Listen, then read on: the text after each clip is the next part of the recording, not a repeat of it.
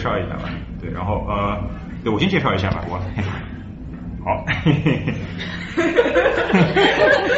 这还录像吗？啊，你们如果介意录像，我们对我们每每次活动都会录像录音。如果大家如果介意的话，我们可以把你们那个片段剪掉。对对。啊，你会发布？对，马赛克，马赛克。啊，你要不发也可以不发。不是发到哪？就发我们的 YouTube 啊、B 站啊，然后各大音频平台。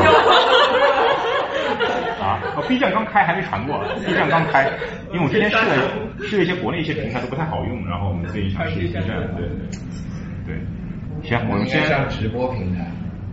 哎，可以，这不直播不？我们沙龙直播国内都是半夜，肯定有人看，还有人。直播会直接录下来，就是帮你就直接啊，万一有夜猫子呢？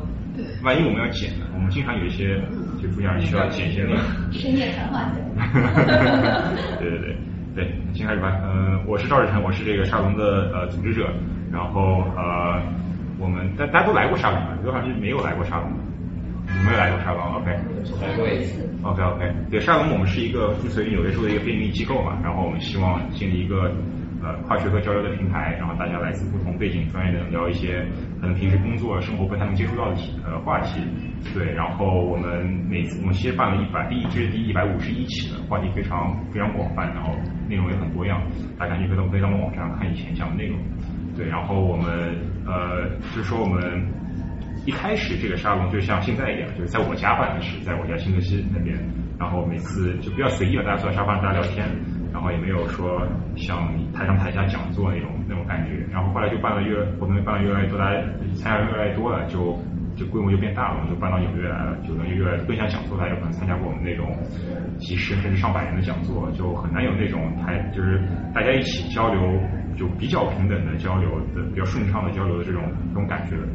所以我们想呃想尝试一些呃像还是想这种小规模的更像沙龙的活动嘛，所以我们后来就尝试了几次这个沙龙圆桌，就是就有有一个桌子，然后呃就是说在这个圆桌上大家讨论会更加随意一些，每个人能能发表更多的观点，也能够互相互相回应，不是说只有观众和主讲之间的回应，大家都能互相回应，所以这种呃碰撞和交流会更加充分一点，我们觉得，所以我们尝试了几次，效果还觉得还不错，然后。呃，这个场地是我们王军师姐、北大师姐办的律所，她有慷慨提供给我们这个场地，所以我每次都是在这里办的。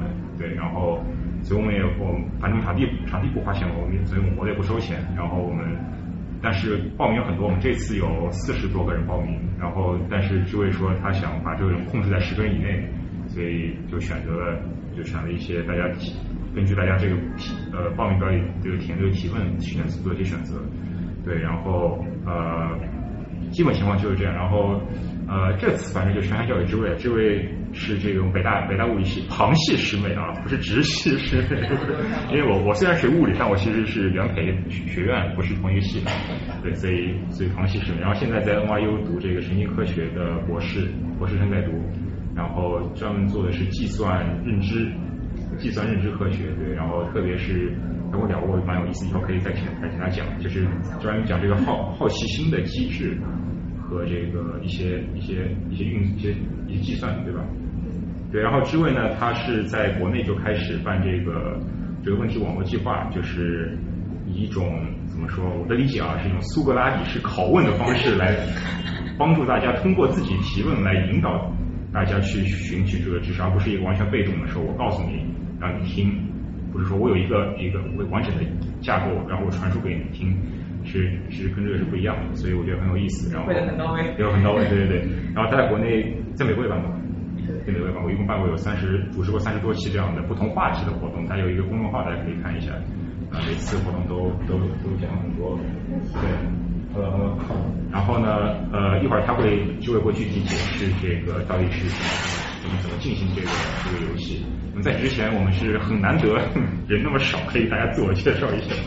就是很，你上一次自我有自我介绍，上我们可能有好几年了，因为人太多了嘛，所以大家可以先自我介绍一下，对，因为大家这样交流起来比较坐前面嘛，自己。对。这个。都可以，都可以，对对。对不起。啊，没事没事。来，开始吧，滑滑板选手开始。大家好，我叫我叫 Mona，然后我在会计事务工作，来美国七七年多了。然后就是在国内本科学会计毕业以后来这儿读的 master，然后学的也是会计和就是 accounting tax 这种。然后现在是在做 tax 的。然后之前参加过一次比较大规模的沙龙活动，觉得非常好，但后来这种其实挺挺挺希望能参加这种，就是跟像跟朋友聊天一样聊一些最感兴趣的话题。然后这次看到张磊哥就报了名，然后讲一下你提的问题，或者你今天最想了解的问题。我提的问题就是，当时我看到这个问题的时候，我可能前前两天在跟朋友聊起来，不是爱的问题，可能是其他问题。然后我之前一直很好奇的就是，因为我们都很喜欢吃东西嘛，然后我们这个 是四大狗，比较忙季的时候就觉得很压抑，然后就会通过吃食物来解，就是感就 feel better。然后我一直就很很好奇这个是就是对食物上瘾和就是人有人吸毒心理作用是不是一样的？然后其实都是让我们感就是当时感觉良好。然后当时看到这个问题，我问的问题是：如果有一天真的说科学家研究出来了，有一种方式能够嗯。就是让我们的机体去体验，就是说你能体会到那个爱的感觉。它它研究出来爱是什么，然后通过某种方式，我们可以花钱去体验它。那这个花钱去体验爱的行为和吸毒是不是有什么？你觉得花钱去买吃的的行为和吸毒本质上是？我我真的就是到有有段时间就是控制不住自己，不是说我想吃某种东西，不是说我想就是我饿了，就我就是想去解压吃东西，然后就会半夜暴饮暴食，然后之后我就觉得嗯。有的时候路过某一个餐厅的时候，脑子里面就马上反射出来一个信号，说你应该进去，然后就要给你买个什么东西。但是其实那个东西没有说好吃到哎不行了，我就一定要吃那个东西的程度。然后我就想起来，别人跟我说说吸毒的人其实身体上对毒品上瘾，但他去戒毒所的时候其实就戒掉了。为什么很多人会复习？是因为他回到现实生活中，可能现实生活中就是很有很多糟心的事情。他他脑子里面有一个信号告诉他，你只要做那件事情，你就会快乐，所以他就会非常想去做那件事情。然后我就想说，这个跟吸毒其实不是一样的嘛。然后就有的时候是很难戒掉吃夜宵啊，然后暴饮暴食这种东西。我觉得跟你做的真的蛮，跟他的研究真的很相关，就是做这种好奇和上瘾，是吧？介于好奇和上瘾我们对之间。知识上瘾，知识上瘾。然后被买知识。行。对，当时看到这个问题的时候，特觉得特别好。最后会谈到就是很多人对爱的这个理解，其实跟对上瘾还是有点联系的。嗯。但就是要定义清楚。嗯。欢迎来到这个知味戒毒所。啊，知味知味戒毒所。知味吸毒所。知味吸哇，群群吸。李荣。到我了吗？哎。啊，我叫刘立荣，我是现在在谷歌纽约啊做 software engineer。是一六年八月加的谷歌，呃，之前我是零九年在港中文香港中文大学学习计算机，呃，之前也来过呃交换，就是在美国，在呃 UW 还有 MIT 都待过，啊、呃，然后毕业之后就去了纽约大学 Tisch 学院底下的一个啊、呃，算是交互设计吧，啊、呃，然后毕业后啊、呃，还是回到了。software development 这行，然后现在跟同事同事师兄是同事吧，算是虽然不同组，然后很荣幸就是能够呃能够就是参加这种沙龙活动，我之前听过，但是一直没有机会来，然后今年才开始参加，这是我第二次。嗯。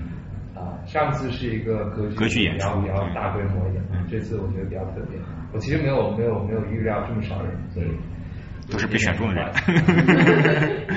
呃，然后对我自己本身对呃钢琴还有声乐都挺感兴趣的，对于知识的这个 neural network 也是可能就是了了解过一些吧，但是肯定是没有学姐这么了解的这么深的。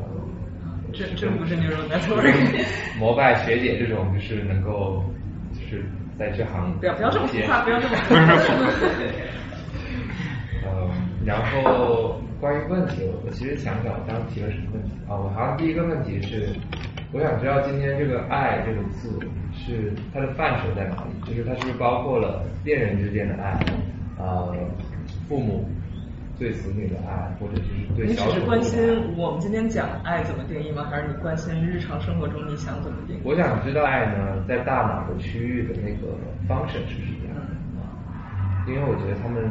有共性，但是也有很多不一样的地方。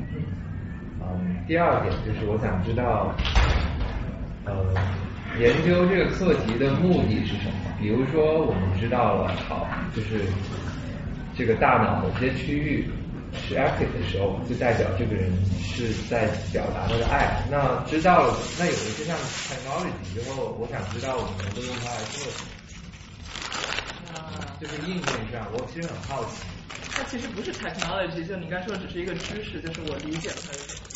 嗯，因为学我不知道，就是学姐研究的是不是这个课题啊？就是不是现在很多测你脑电波，嗯或者是呃，可能可以更加更加细致的测你脑子里面的一些神经元之类的，反正就是能够知道你此时此刻在想什么，或者此时此刻是愤怒的还是是喜悦的。嗯，啊，所以可以测出来你到底爱谁。我想知道，比如说我们有这项技术，其实应该用它来干什么？OK，我我能想到很多很邪恶的事情，但是有没有一些更正面？就我们肯定先要谈论的是是否可能有这样的技术对。对对，好，啊，谢谢。呃，大家好，我叫孙碧哎。，那等会儿啊，那个 直播。哦哦哦，不好意思啊，微信都说不了话。黄明轩我叫苏碧溪，首先谢谢选到我。然后我是呃一二年来到美国读硕士，呃之前的四年是在人大北大的 不远的地方对隔壁读经济学，来了之后读的是统计学。啊、毕了业之后呢，是在一个就是呃咨询公司做数据分析工作，啊、就是商业数据分析吧。呃，那这个就是我对这个 怎么说？我对这个活动的兴趣呢，一方面是说这个题目，更多的其实是我比较好奇，就是呃，在一个十这个规模十个人左右的这样的一个呃大小的讨论中，每个人可以发挥出什么样的作用，怎么样激发出大家的这种讨论？因为我自己相对是一个比较怎么说输入型的人，啊就不是一个输出型的，比较喜欢听和看，但是就是平时讲的没有特别多，就是可能跟朋友一对一或者一对二三这样比较多。所以说，嗯，其实比较感兴趣这一方面，就是看看呃是不是可以在一个这样规模的讨论中，也可以达到非常有效率。好的。然后之前问的问题是，呃，我我可能提了几个，然后想到了一个就是说爱的测量吧，就是爱的发生、延续和消失这个事情，因为大多数都是比较主观的嘛，就是我们可能心里知道它产生了或者它没有了，但其实它是不是一个可以被客观测量的东西？就可不可以？我虽然嘴上说我已经不爱你了，但是我测出来你还爱我，一个量化的爱爱的一个量爱度。嗯，待会儿会告诉你这样是不太可能的。我们再说。剧透了剧透了对。啊，大家好，我叫张云起，然后更名的云，启发的起。我跟碧溪一样，也是一个 喜欢听和看着，不太喜欢自己说的人。嗯，我是一四年来的纽约，然后我之前是在哥大读社会工作这个专业，然后毕业之后在做儿童福利，就是防止儿童被父母虐待这方面的工作。嗯，然后我对这个感兴趣，是因为 对那个话题感兴趣。嗯，因为就是我我感觉到了那个年纪，所以会被亲戚朋友催，然后就会思考，就是因为其实说到爱，我第一个想到是人际关系之间的爱，所以对于上瘾跟食物那个，我觉得嗯对，这也是一种爱。对，然后我就会想，爱到底是就是生物作为个体它的生物性本质的需求，还是说？是社会构建的，就是说，因为大家都说在这个时候你应该干什么，所以这变成了我的需求。然后，如果就是还有，就是因为我们说亲情、爱情、友情也都是爱，然后这三者的爱之间有什么本质的区别？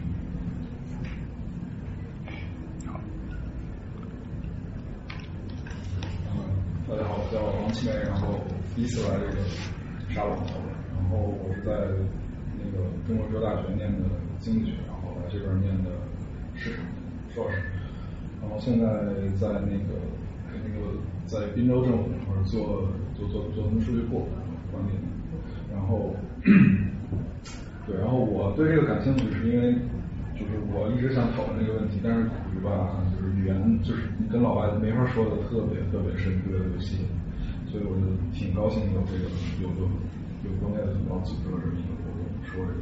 然后我我那个邮件里写的那个三个问题是，第一个就是就是这个爱这个东西，就是在很多影视作品和这个文学作品，它很多都是描述把爱作为跟这个恶魔和这个邪恶的对抗的这么一个东西。所以如果按他这个体系来说的话，这个爱这个东西到底是不是，到底是不是人类，到底是不是人类最后唯一的一个救赎的出路或者通通道？这是第一个问题。然后第二个就是，当我们就是平时说爱的时候，当刚才之前有同学提到就是这个，就是爱，我们说爱的时候，这个爱到底是是什么东西？就是它它那个范围到底是什么？对，到底是友情还是爱情？那爱情的这个爱又是什么？可能每个人说的爱，自己脑子里想的是不一样的。然后第三个就是这个，当我们说爱情的时候，这个这个爱情跟那个幼体发展的时候，跟那个父爱和母爱到底有什么关联？这个比较好奇。第三点，嗯，好，谢谢。嗯，我最后一个问题说爱和就是就是有点符合这个的意思，就是你那个你现在这个爱情，就能不能跟母爱？就是我我是男生啊，能说跟母爱能不能联系？是跟恋母是否联系？呃，对我就是比较好奇，到底是啊、大家好，我叫杨慧萍，然后是我也是第一次参加这个沙龙的活动，然后也是这次的志愿者，所以我没有提前准备问题，但是听了一下这个主题，我大概想到的啊、一个就是因为爱在大脑中，好像今天听起来我们是要用一种科学的角度来看爱，是吗？用生物的这个，或者是我不知道是不是。我觉得对我来说，爱是一个，呃，我有个问题啊，就因为我觉得爱是一个主观的东西，比如说我爱什么，只有我说了才算，可是爱它却有一个客观的定义，然后我想知道这是怎么连接在一起的，啊、然后太具体的这个，就你说科学上是对它有一个客观的定义，是吧？对对对，科学上好像对它也有一个客观的定义，所以我很想知道它是怎么连接在一起的。哦，然后再提一下，好像大家都说怎么认识沙龙。哦，我也是本身也是学社会工作的啊，然后我现在我是一六年来的纽约，然后也在哥大 读的社会工作，然后现在毕业刚好在工作。呃，我的服务对象大部分是移民群体，呃和老人。对，因为老人他们的经历比较多，有的时候从他们身上可以看到很多生活哲学的东西，所以我对这一方面都特别感兴趣。谢谢谢谢给我买水。大家好，我叫林奇，然后我是第一次来参加这个活动。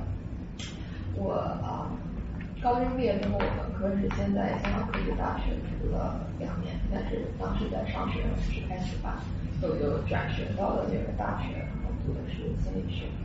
然后毕业之后在纽约一家医学院工作一年之后，现在在耶鲁大学读啊心理学的博士。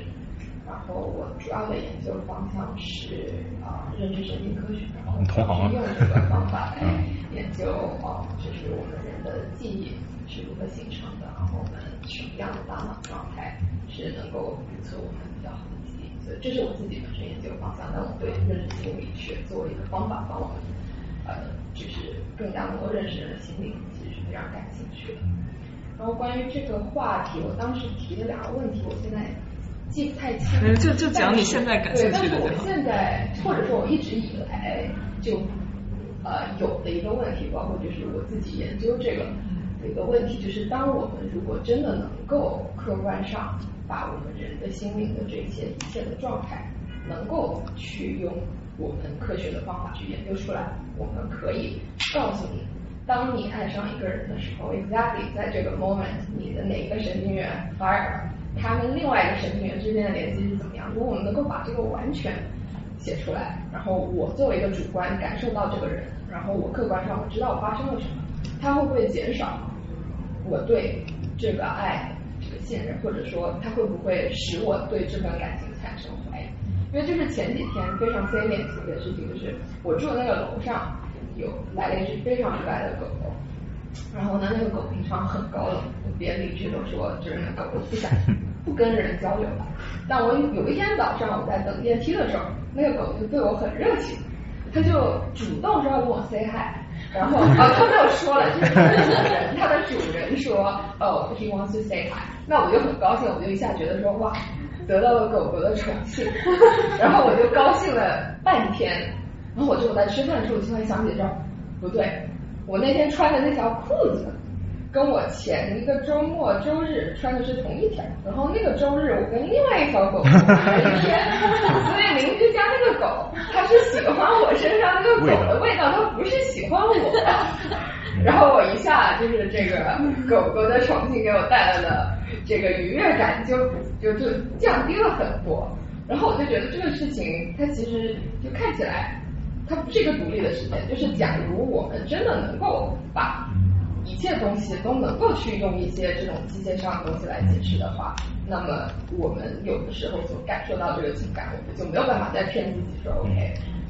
This is love，对吧？就是这个人可能只是那天天气比较好，或者是你那天刚好整个人在一个非常好的心情里面，所以就是我觉得过去这么多，就我们如果对人的心理了解的越来越多，这个知识本身会不会减少我们对于情感的主观感受？有意思。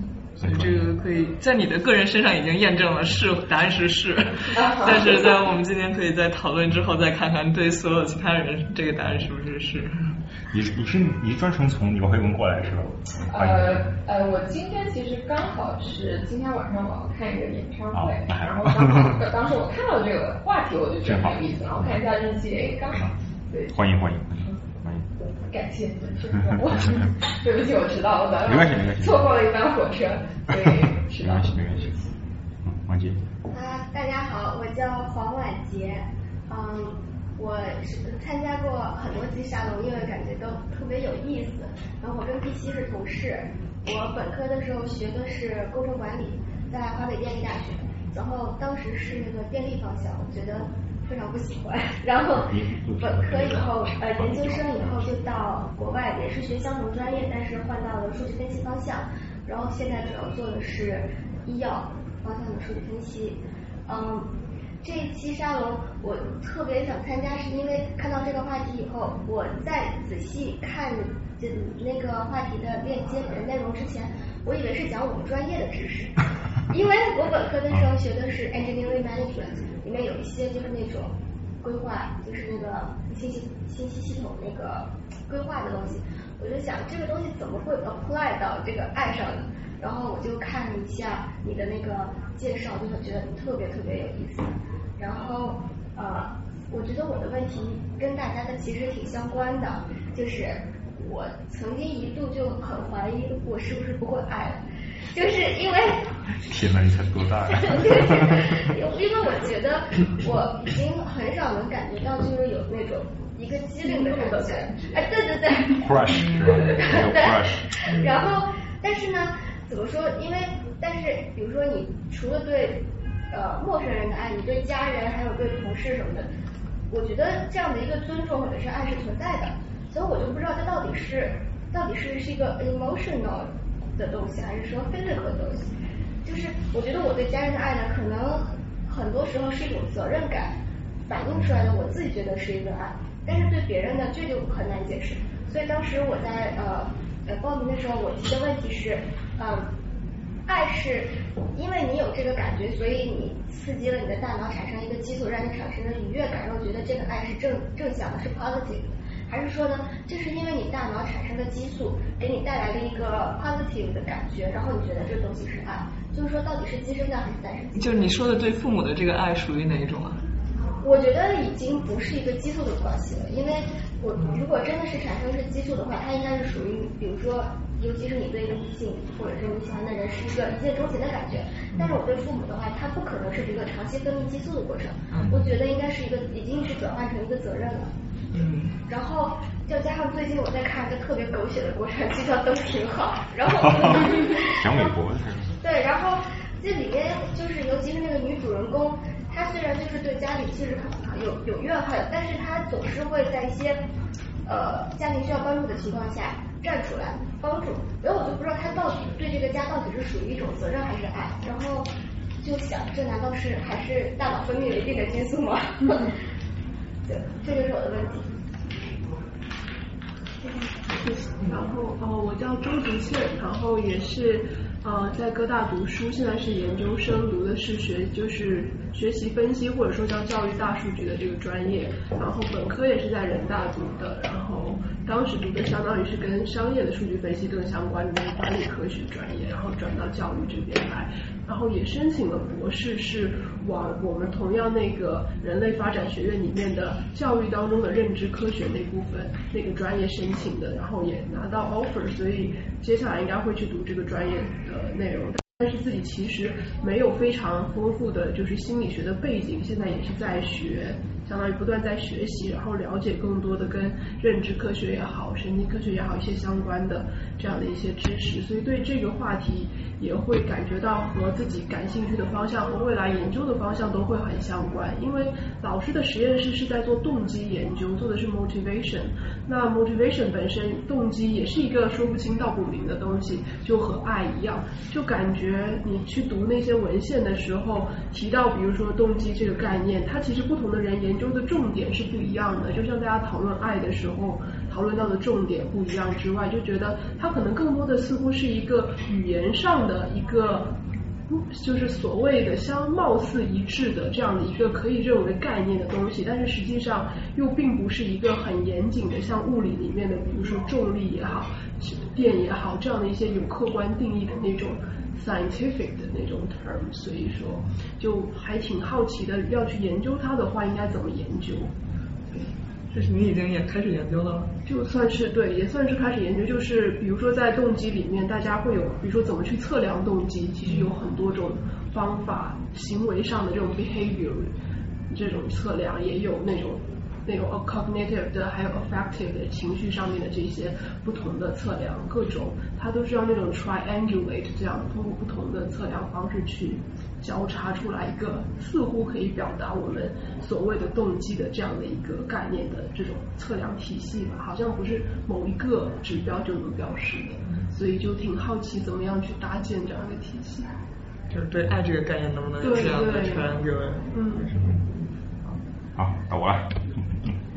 好，啊，我是赵志成，对我，呃，我本科系是是学物理的，我是然后到美国读物理学博士，然后我在呃毕业之后在金融做了四年，后来觉得实在是太不喜欢，然后后来去了谷歌做呃那个软件工程师，对，然后从事理融，喜欢，喜欢大家欢迎大家报考谷歌，也可以给大家给大家 refer，对对，然后做的是广告相关的方向，然后也做一些跟机器人相关的呃副课题吧。对，然后我对这个话题感兴趣，我主要对这个呃，这科学方法就感兴趣，因为因为我觉得智慧今天主要是就是其实借着这个爱这个话题本身，主要是向大家怎么说传播一些科学思想方法，对吧？我觉得我这么理解的。说说，呃，把给说穿了。对，然后我我我就想到就是说，因为我们我们现在各个学科有一个所谓还原主义的一个倾向，就是把比如说呃社会学还原成，比如说。心理学，心理学化成生理学，生理学换成化学、物理学等等。然后，但这个这个做法有很多人批驳，就是说还原的过程必然损失了很多方法。那我就在想，因为我之前我我我现在在给那个孩子，就是网上教一个物理学的课，给初中生教物理学的课，我就给他们讲什么是热学。然后温度，大家可以想一下，其实本来就是一种主观感受，但是我们可以把它变成一种可以客观测量的东西。因为我们观观察到很多我们觉得热的东西，它也在变膨胀，所以我就可以把这种热胀冷缩一种量化的方法跟我们主观的感受联系起来。那么，爱也是一种很多人都有的体验。那么我就可以在心理学上通过一系列的，比如说内部、外部的这种科学方法，把它给量化出来，或者说把它给作为一个不是完全主观体验的一个，就有一定程度的公共知识。这是科学的一个研究的一个基础嘛？我觉得，但问题是呢，随着心理学的这个生理化或者说这个生物化，人们对这个同一个问题的研究可能会可能会把它就完全用，比如神经分析、神经这个科学，或者说直接直接用这个各种电信号来研究。那么在这个在这个除此之外，我们可能就失去了一些比较宏观的研究方法，比如说热，对吧？热我们知道现在以前在以前是有十九世纪时候热力学。后来有了这个分子运动统计学，就把方程给取，就是完全给还原了，就不需要这一套方法，但那套方法依然是有有意义的。那么我现在所关心的就是说，在这种还原主义的淫威下面，我们有没有可能摒弃掉这个纯粹呃生理机制的这种研究，而把它当成一个当成一个完整的整体？就是说，我就从宏观上去有一套完整的研究爱的方法。然后我不用去考虑这些神经基础，然后我有没有可能依然能够形成一套自圆其说的一个理论和有科学价值的一个一个理论体系？然后如果能的话，我再去看这两个理论之间怎么有没有可能联系起来，成为一个自洽的一个可以还原的一个理论。我觉得这个是比大家就是无脑的把所有的理论都认为可以还原成粒子是要有意义的多的。就是怎么样把这个还原过程给给怎么说呢？给给给追求那个被还原之前那个理论的一个全貌，而不是说，我觉得这是对知识一个比较比较比较大的一个尊重，而不是说很粗暴的把它用物。虽然我是学物理，但是我反对用物理去解释一切理论。对，这个关系。那你基本是来砸场的，就你砸 说场的如果不用研究大脑的话，我们该怎么研究爱？没人说，我可以对提供不同观点嘛。这个我们只能放在最后的。行行行，那乾坤。哎，是你不好意思，的话，没有的时候是在小知识的账号。哎，大家好，我叫 Leo。然后呃，我听说这个活动呢，是当时在来纽约之前的时候，我就听闻了赵老师什么办的这个文化沙龙，然后一直对这样的这种形式，就是讲座的形式也好，讨论形式也好，非常的就是呃像。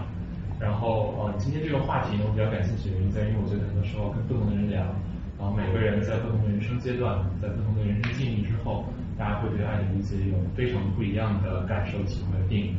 那么一方面是客观的，比如说你处在什么样的阶段，特定的这种关系当中；另一方面是主观的，跟每个人的经历、大家的文化背景等等都有关系。那么我非常好奇，通过今天这样一种形式，是不是能够得到一个非常统一的框架？能够让大家去理解这样一种放在任何特定情形、特定个人的情形下都不一样的解释的定义这样一个概念，所以就是很期待这样一个 universal 的一个个 framework 吧，是不是真的能把它总结出来？然后第二个呢，我觉得当时在看到这个活动介绍的时候，我对这种讨论形式也非常的感兴趣，一直觉得就是不同背景、不同观念的人在一起交流，能够碰撞出来的，如果你能自己一个人想就不一定能够想明白的事情。呃，我现在是 NYU 第三年，呃，我的专业是神经科学，但是其实我的研究方向是认知科学。区别是什么呢？就是我不其实我其实不太关心大脑里发生了什么。为什么我不太关心呢？待会儿我们在演讨论这个话题的时候也可以看出来，就是它确实是大家所说的也有很多的局限性。它的局限性是建立在你先怎么理解这个概念，然后根据你的一个特定的理解再去测量大脑的。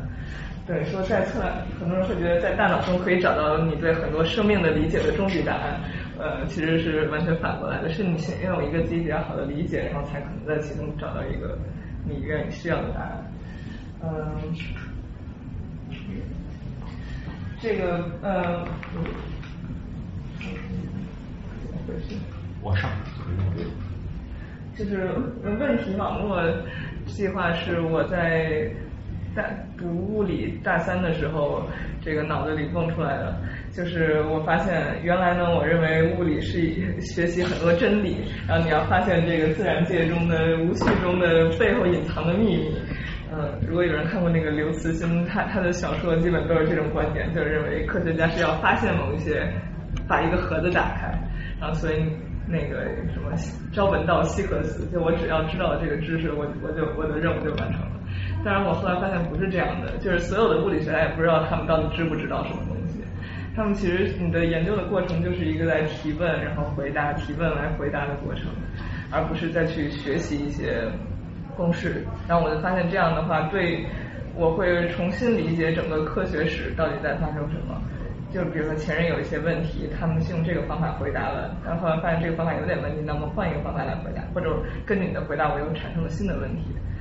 呃，然后同时这个对个人来说就是很方便我学习，呃，就是原来你觉得背公式是一个很麻烦的事情，那为什么要这样的公式呢？后来发现这个公式都是推出来的嘛，那为什么要推这个公式呢？那就是因为我要已经有了什么知识，所以我要推出来的，这个是对个人学习很有帮助的。那么在本科毕业后，我决虽然申请了 PhD，但我决定我不能一直待在学校里，然后我真的 gap year 了一年，然后就办了刚才说的这三十多场线下的沙龙活动。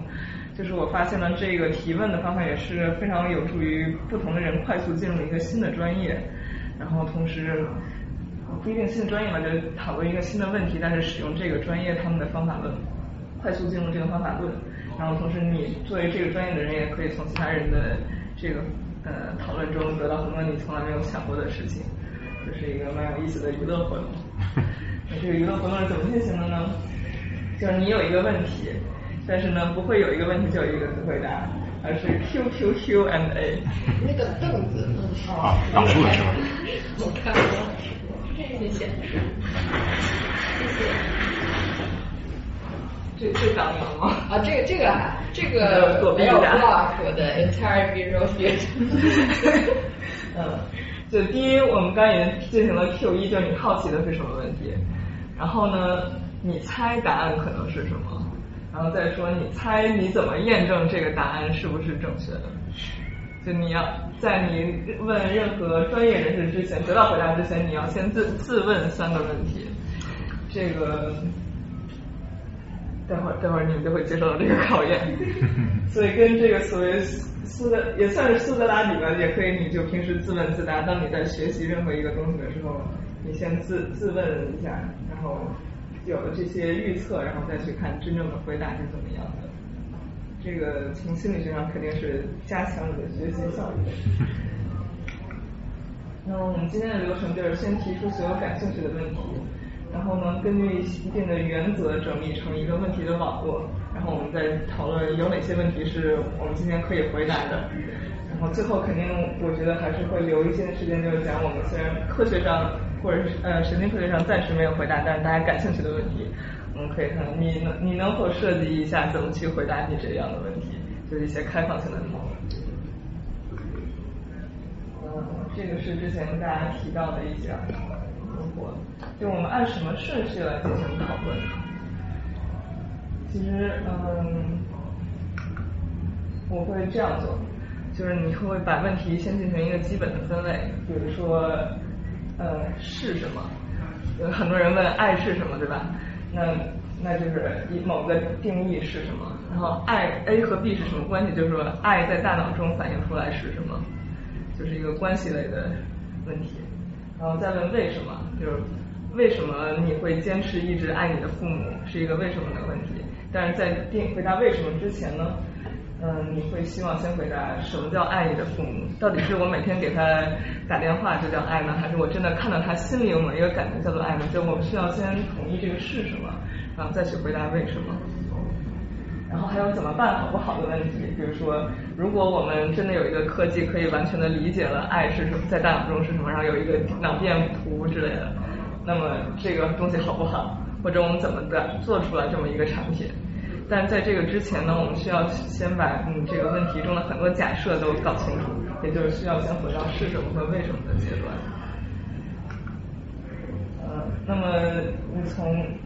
一个学科的角度来看的话，就是是什么？就是实证研究，也就是我们今天待会儿会进行的讨论。然后怎么办的话，是说我基于了我好多有一些东西实证的知识，然后我来解决一些问题，或者是我基于很多的知识以及我个人的价值体系，然后把这些套用起来，得到一个价值判断。对，所以这些都是要基于实证研究的，至少我们今天的讨论会是这样的。那为什么算算哲学研究？为嗯对，为什么属于实证研究呢？就是实证是会想解释为什么一个人会爱上另一个人。这里指的为什么不是一个终极的 why，而是一个 correlation，是吧？就是说，一就 correlation 所产生的因果关系。除了终极的爱和 correlation，还有别的吗？没有了，那终极的爱就是哲学问题。嗯，不是，就是在科学上我们要回答为什么，嗯，并不是从 correlation，correlation 是一个 hint，就是说，嗯，比如说我。越越爱你，然后我大脑这个地方放放电越多，所以我们就说放大脑放电决定了我爱你，或者是反过来，就是你不知道它是为什么。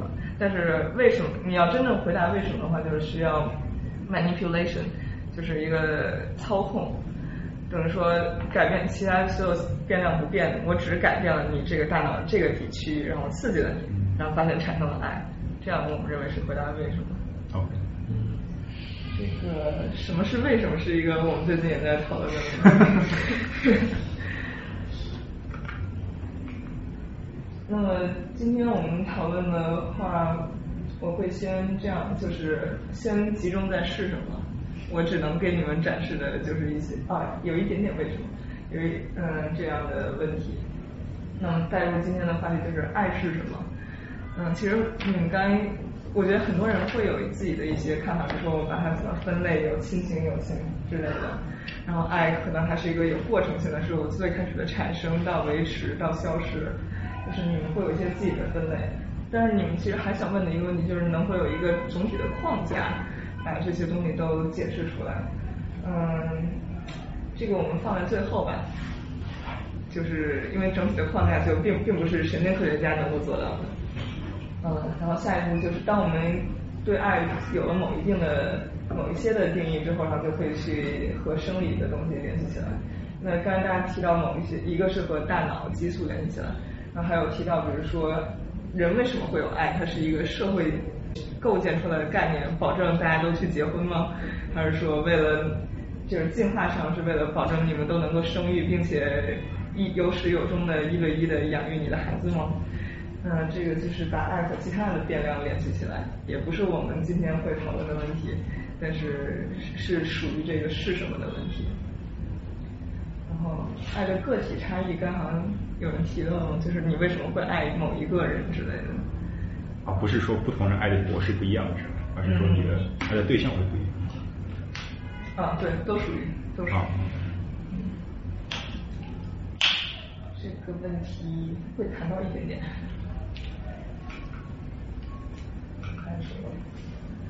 好，那么我们来回答一下吧。啊，爱是什么呢？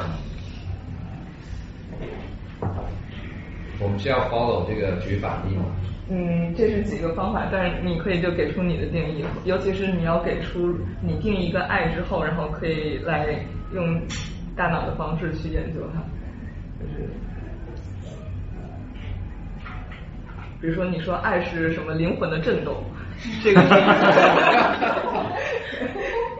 这是一个不太可能放到实验室去研究的东西，对吧？我觉得爱首先要排除功利目的，就是说，如果你觉得呃你有一种心理，然后这个心理不是为了不是会达到实现任何功利目的的，嗯，或者反过来吧，如果他为了某些功利目的而产生的心理，他就至少至少爱的不纯粹吧，我觉得。如何定义功利性？功利性，比如说，嗯，呃，嗯，就比较能够带来比较直接的物质回报，这这一种，我觉得。你觉得性是功利吗？嗯，算是一种长远的吧，我觉得它是一种，也不能说长远，就是说，嗯，这种生理上的。我觉得是要区分带套还是不带套？带套，或者说或者说，你刚才你刚才的问题是说，性爱，如果就是你的爱是为了性而爱，算不算爱是吧？算不算你说的功利性？嗯。当然了，金钱那些我们可能都在同是功利性。是说不这个不回报的爱才是爱。对这个，这个我觉得我之所以不好说，是因为它经常联系太紧密了。嗯对我，我很难设，就是说，不能，就是说，就很难很难很难设想一种场景，或者这种场景本身意义不是特别大，就把这个两者分开的场景。嗯。但是，这更像一个哲学上的探讨，就是说，一个东西它本身是一总是存在，但你有没有可能把它区分开？就在把它形成两个维度。我觉得你说那个性的问题，它可以分为两个阶段，就是你追求性的这个途中和你正在进行的这个是两个阶段，在我看来。在我看来，得到性的这方面是很就抱有很大功利性，就是你为了你毕竟是为了得到性，所以你去弄，那这个怎么就是功利性？但你真的在做爱的这个过程中呢，你就不一定是什么。对，就是我我忘了是谁说这话，是是王尔德说，就是那个就性就是一切的性都是什么权利来着？就是啊，呃那个那个你记得吗？就是你想表达是性本身它是一个，就对你性本身的可能不是，但是你追求性的这个过程是为了获得权利的这么一个一个一个是嗯，应该先定义一下是恋人之间的，我们再说话，就是我觉得还是挺挺挺乱的。如果你就你刚才说是我爱你，不是为了获得某些利益的回报，这个其实不限于爱情，对吧？不限于对对对。嗯，你你会怎么？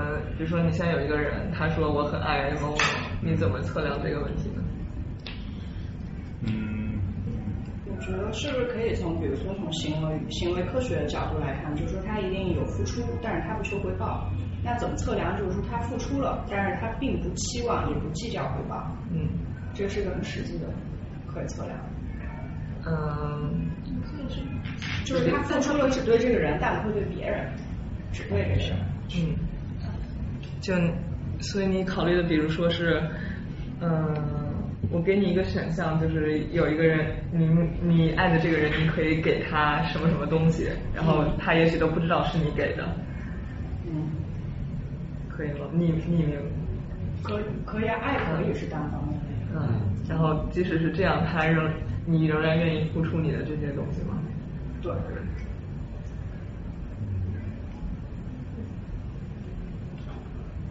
你觉得这个实验可以吗？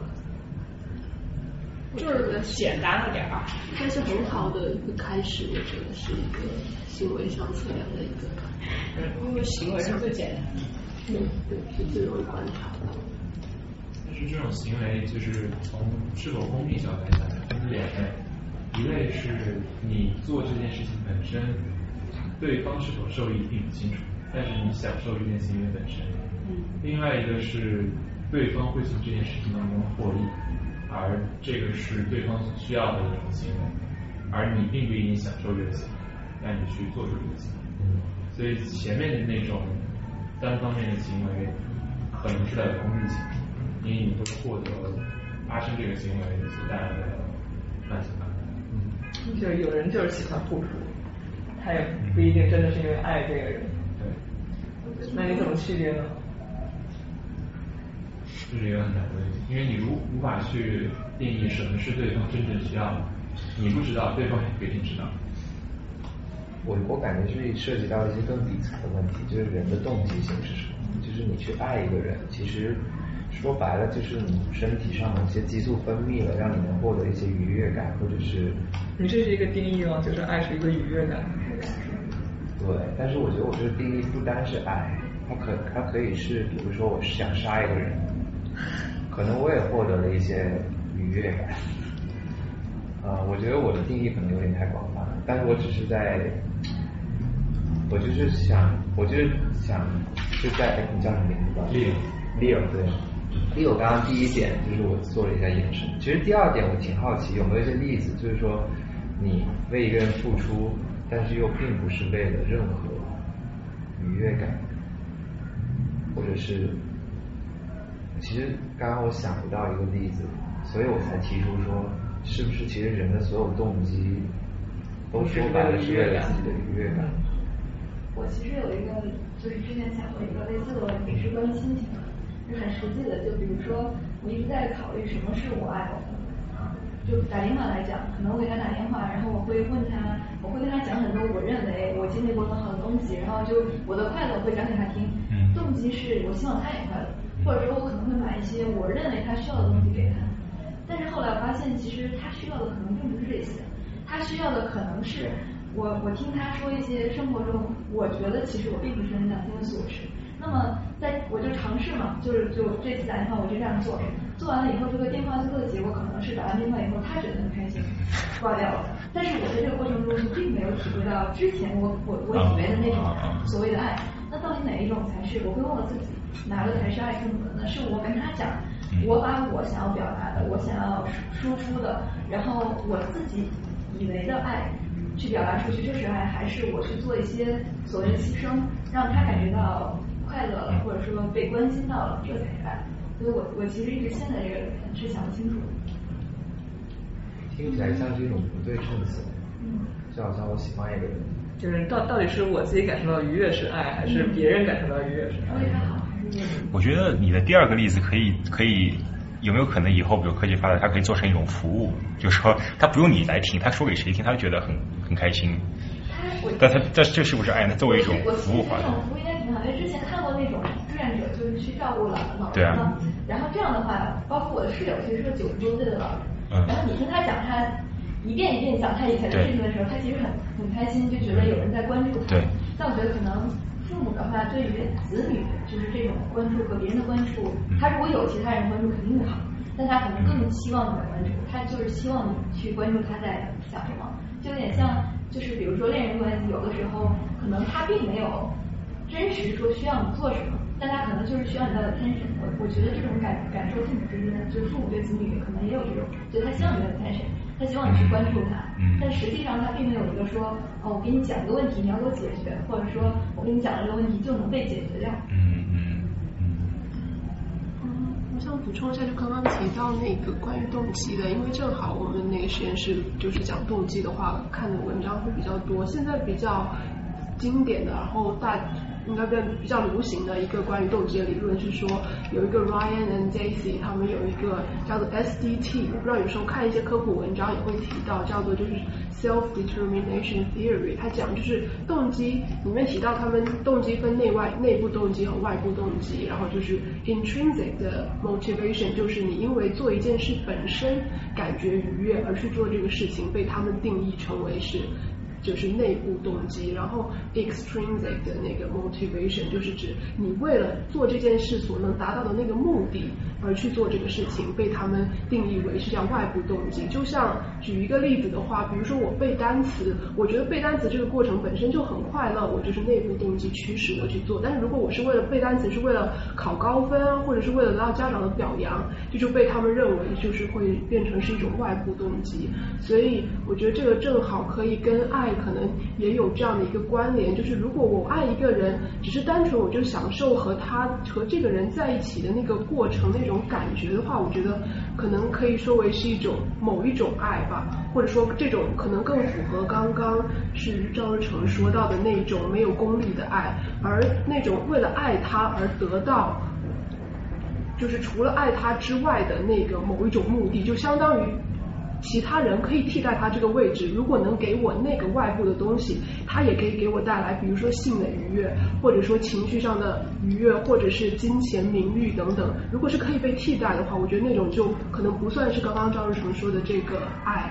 或者说，我们把它叫做一种外部的爱之类的，可能可以这样去定义。而且那个文章里面提到的一句话，我印象很深刻，也觉得很有意思的是，他说，呃，我们在在生物或人类进化的过程当中，呃，有一种外部动机内化的倾向，就是做很多事情，我们现在的以为的一种，比如说，可能我怕黑，是觉得是一种很自然内部的一种动机，但是。其实很可能是因为外部的，原来我在黑暗当中容易受到攻击等等，然后把它内化进来，所以其实真的很难被定义。但是当然在某一个时点上，我觉得还是可以做出清晰的划分的。所以如果要测量的话，我会想说可能会结合像你刚刚说到的这样的一些实验的方式去测量这些行为。那那我想我想问，就是说你刚才说的好像暗示爱有一种。对象性就必须针对某一个对象才能使，嗯，就如果这个换了一个人，不可替代性。对，就是说，如果这个对象是轻易可以换的，它就不是一种，它更多是一种内部动机的表达，而不是一种爱。这是你的假设是吗？对，我的假设吧，然后对，算是。OK，我觉得这个可以讨论，就是说，比如说我是一个很有博爱，我也很有人文关怀，我对就是。对，怎么说？普普度众生，对对对对对，就是说我做这个事，比如说，比如说我支持支持，比如说我支持女权，比如说，我是希望所有人都有拥有一样的，我我不希望看到这种不公和歧视的，而不是说我对你我才说啊，我支持女权，我帮你，对另外一个人我不帮他，那么你觉得这个不是一种爱，是一种内部动机？我觉得。对我如果从我的角度上，如果我我对爱的定义可能会相对狭义一点，还是想说有一个具体的人也好，物也好这样的对象。如果是这种广义的对于这种平权的这种追求的话，可能在我的这个话语体系、我的词典里面，它不是很算爱，它可能算是公正，它可能算是其他的一个概念。心理学里面可能会把那个叫做叫做亲社会 （per sociality）。我觉得你刚描述的那个更像是那个。然后我觉得刚才你提到进化，我觉得其实进化是一个很值得讨论或者是用来看这个问题的角色，呃的一个角度。就我自己在刚接触进化心理学的时候，其实它很多的理论是还挺，就是你想起来其实是挺会把我们平常一些非常理想化的感觉一下就 reduce 到了一个非常功功利。那进化心理学它最重要的一个假设就是。我们所有的机体，它最终的目的就是为了让自己的基因流传下去。所以一切你现在我们人所具有的这些特征、这些进化出来的，我们为什么会有爱？我们为什么有两个眼睛？我们为什么要直立行走？都是为了让我们能够在进化的环境里面获得呃进化的环境里面，使我们的基因基因最大呃层呃这个可能性的流传下去。然后关于爱，进化心理学家他们给出的解释是什么？就他们主要讲的是，就是男女之间这种 romantic exclusive 的爱，就是其实你如果从一个比较浅层的角度来说，这其实对于我刚讲这个目标。最大化你把自己的基因流传下去，并不是一个特别好的策略，对吧？如果你永远只跟一个人在一起的话，肯定不是说你跟很多人在一起可以 diversify 你的这个 这个后代，对吧？所以你这个万一有一个不知道一个天灾来了，你可能十个后代里面有五个后代的这个基因不适应死掉，但你还有五个后代能流传下去。就其实从一个非常浅层的角度来说，我们不应该是 exclusive 的，对吧？那为什么我们要 exclusive 呢？那进化心理学家就说，因为这个外面世界是非常危险的，孩子生出来之后我们要养啊，我们不养他就死了，所以呢，你是需要一个人跟你一起共同的来养育这个孩子。所以呢，在这个进化的环境里面，有的人他进化出了爱的这种情感，有的人没有。那进化出了爱的这种情感，它有什么特征呢？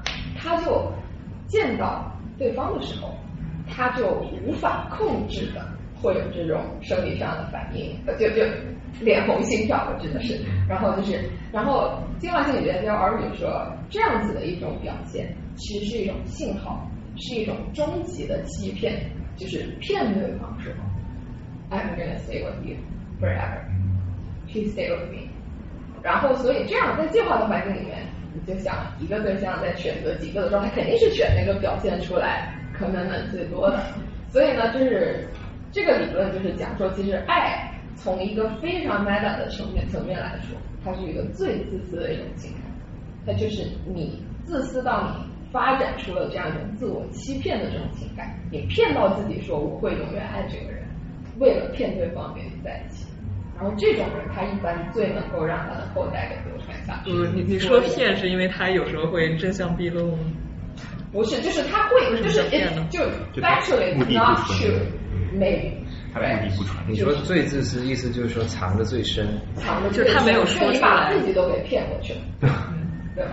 对，但是把自己都给骗过去，还算不算骗？就是就是。Right, right，就是对，就是你刚刚讲到的，就是爱为什么会只局限一个对象啊？包括你讲到说，在进化环境里面，把外部的动机内化到了这个内部的东西，那我觉得有可能进化心理学家就会说，对啊，因为这个是最能够让你在进化的环境里面活下去。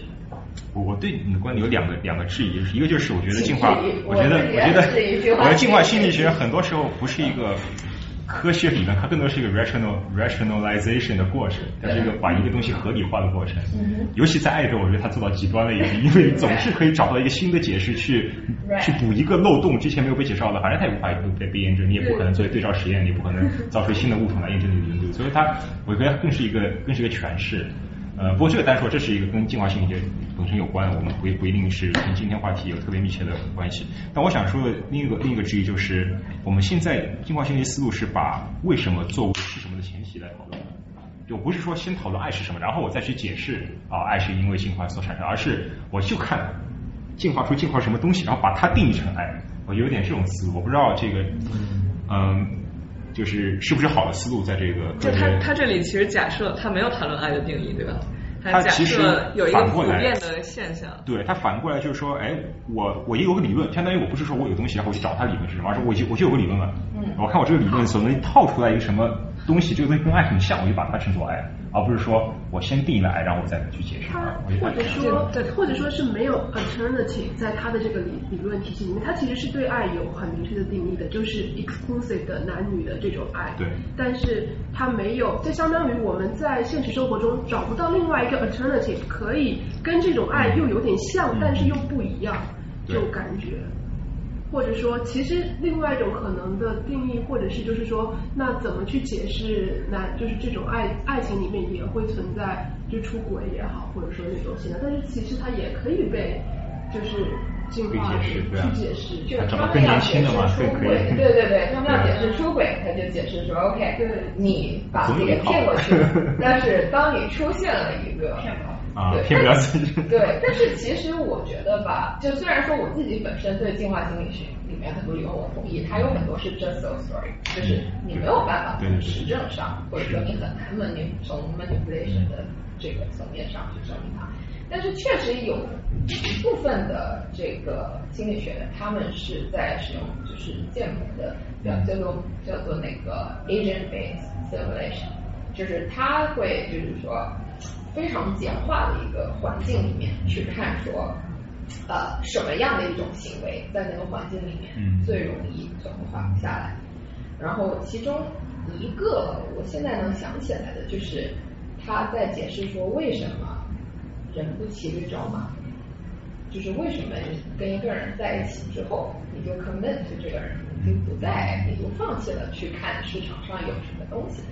然后它里面它主要用的一个方法呢，就是它里面有不同的 agent，然后呢，他们主要玩这个游戏是非常非常简化的一个游戏，就你们可以大概知道心理学家的每天的概念。真人的还是计算机？计算机就是在一个计算机的环境里面，他们有不同的 agent，然后就等于是模拟一个游戏的这样一个过程。然后他们整个游戏的过程就是 OK，你有两个玩家，然后这两个玩家呢，呃，这个呃。他们要决定有一个信封里面，他们这个钱要分多少。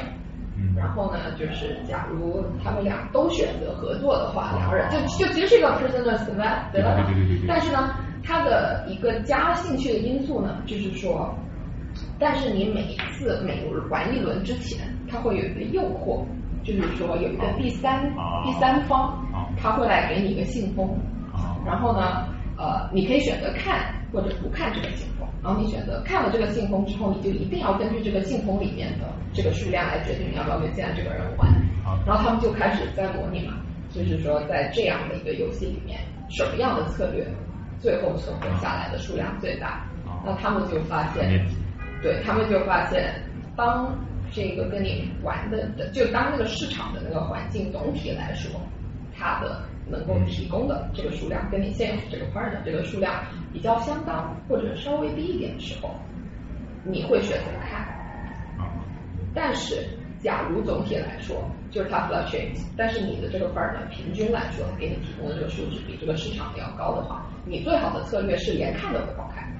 因为你一看的话，你的这个 partner 他就会知道说 OK，你并不是 committed，对吧？然后他们就是做这个模拟就会发现说。其实最佳的策略是你连选择看都不要看，就我觉得是有一定的方法去证明说，就就对，当你说是在什么什么条件下他会选择什么，就是一个更好的预言，而不是说所有条件下你都是这样的，就是一个非常抽象的对行为描述，就是更容易证实。好，计划心理学今天先不谈，太大了这话题。呃，我们可以下下次沙龙再谈。呃。讲一点儿，就我今天是准备了，主要讲两个实验吧。嗯，其中一个实验就是关注这个 romantic 了。就大家这，哎，这个行。啊，你要。这个。呃，因为那个屏幕啊，那屏幕反光，你可以。就这，这是一个经典的心理学的一个理论，呃，据说能比较好的统一一些爱的观念，但是最后我们可以再和你们刚才提过这些定义相对比啊，就是有。这叫 triangular，就是有三角 intimacy，就是说你对这个人特别亲近，然后你非常依赖这个人，然后你觉得你们什么东西都可以分享，非常 open，然后很多的信任。然后 passion 就是爱，爱到死死去活来，天雷地火。然后 commitment 就是一个长久的陪伴啊之类的。像比如说。呃，友情呢，它就更相对于 intimacy 加 commitment，就是 compassionate love，就是你们两个很亲近，然后嗯也会一直在一起，然后谁需要帮忙，另一个人就会帮忙，但是呢，可能没有一看到他就脸红心跳。呃，如果是脸红心跳加这个 intimacy 呢，就是这个 romantic love，就是浪漫之爱，就相当于爱刚刚开始的这个阶段。呃，非常有 passion，然后有 commitment。但是你们没有任何这个相处的这种敞开心的交流，那么就是一个昏庸的爱。安全。它是实际上可能类似的场景就是什么，你要逃婚，然后你要离开一个什么地方，然后你看就跟一个人突然突然见到人就私奔了，然后就其实你们两个也不互相了解什么之类的，这这个比较奇怪一点，嗯。嗯，然后他说吧，肤浅的那种，也许是，但没有很卡密切，嗯，神奇啊。然后他说要有这三个因素都有呢，才叫这个完完美完满的爱。这个我记得当时好像讲心理学时候说，在婚姻咨询，然后你就可以把这个套用一下，看你们到底缺了哪个三角，可以自自问一下。呃，如果我们把爱这么分类的话呢，那么你就可以接下来继续去描述在每一类中，然后你的大脑的反应是什么样子的。就是我们这里可算是提供一个框架。嗯，那我们要谈论爱与大脑的关系的话，大脑是什么？来，大脑准确的称呼是大脑皮层，对吗？同同意对的举手。啊，为什么？呃，为什么不对？没有概念。没有概念。哦，对脑子里面到底有？你对大脑皮层有没有概念？对对对。哎，那个记忆应该不是存在皮层上。呃，我们并不知道记忆存在哪里。记忆是一个广泛的动作，嗯，包括你的储存和提取和。是不是有很多感受体验是不经过大脑？什么叫大脑？这个部分。咱就皮层嘛，那就是不经过这个皮层。嗯，对，那讲一下大脑的生理学，就是从这从你这里是脊椎上去啊，脊椎是连接你的身体的所有感受和运动之类的。那这个脊椎上去呢，先连到你的脑干之类的，就是里面比较小的部分。然后它比如说控制很核心的东西，比如说你的心跳啊，然后温度，嗯，然后脑干外面还有一些就是皮层下的东西。然后再往最外面呢是包了一层皮，就是大大脑皮层 （cortex），呃，它就是我们很认很多人说不经过大脑，可能说的是不经过大脑皮层，因为我们知道呢，皮层它是分几个区，比如说最前面前额叶是很多人认为什么智慧啊，然后认知啊的区域，然后如果你很冲，你一个人很不冲动的话，就说明这块很强，然后能够抑制其他地方。然后还有就是说听觉皮层在这里。然后这里是感受啊，还有运动的皮层，然后最下面这这个地方是视觉皮层，后就是为什么敲你会眼冒金星，要敲后面？哦，那不是因为敲到脑干吗？这就不知道了。但是这皮层呢，它是外面包包进去的这么一个东西。所以额头特别大的人是比较。首首首先，你不知道那是皮层还是它长开的？对，有可能是它的颅骨很大，其实它脑子很小。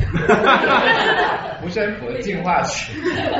对，进化上会根据这个颅骨大小来推断一个动物什么恐龙它的大脑有多大，但实际上这两个是不太一样的。嗯，所以就是大脑有这么几个区域吧，然后待会我们会看到，你当你做这个核磁共振的时候。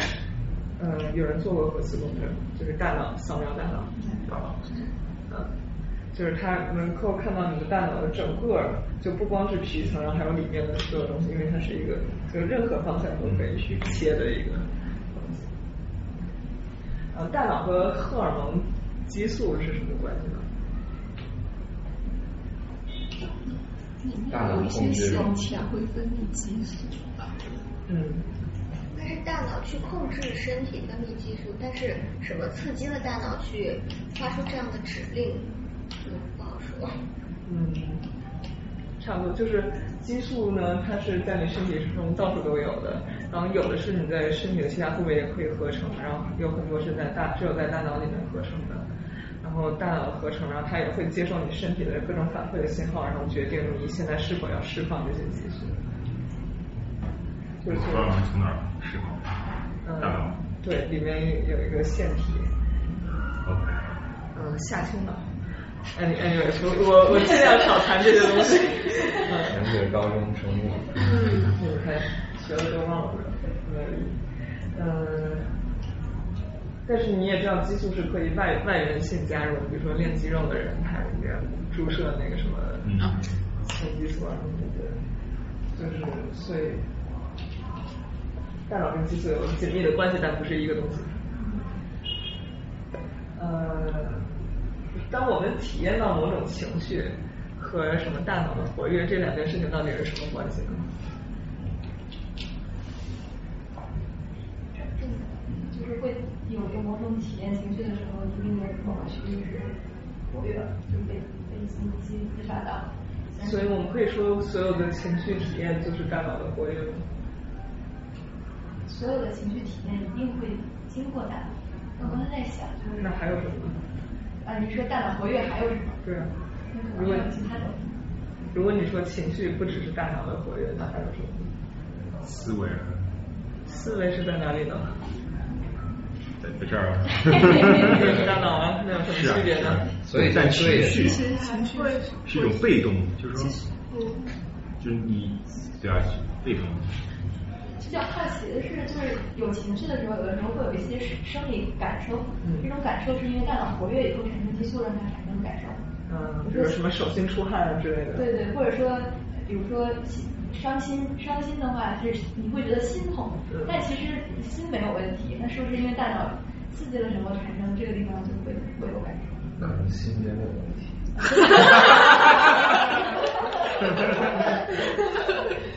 对。真的伤到了就是那个血液可能循环太快，然后导致。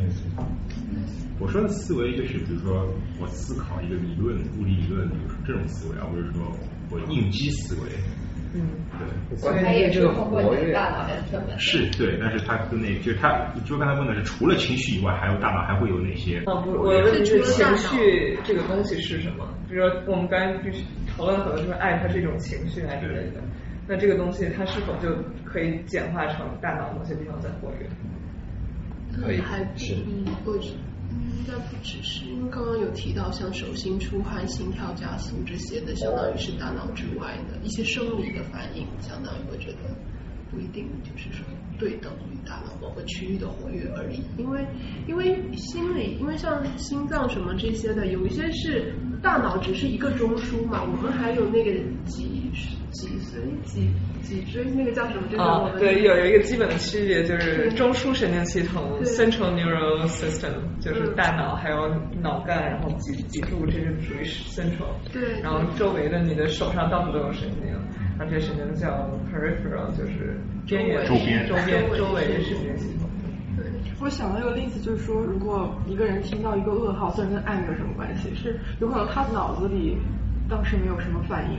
他没有什么直接的情绪，但是只是他的手在抖，或者是他有一些其他方面的体现。对，就是有点，就我我刚刚就是在想到这一类的，就是这种他通过这种比较低级的中枢去直接反应，就像非条件反射那样子。你烫了，你会缩手，就那个缩手反射嘛，以前中学学的，就是你先缩手了，你才感觉到烫，就相当于是分开的，所以不知道情绪能不能分成这样的部分。哦，嗯，我最近刚刚在看一本书，叫《How Emotions Are Made》，好像是新出一本书，然后我才刚刚开始看，然后它前面几章就是在讲说，呃，传统情绪观上面是说情绪是有一个就是脑回路向情绪指纹对应，就是比如说我悲痛的时候是有一连串的身体反应和大脑反应，但是它的我感觉它后面想要说的是说情绪其实是是是记忆，然后是被构建出来，是你自己去把它构建出来，就是。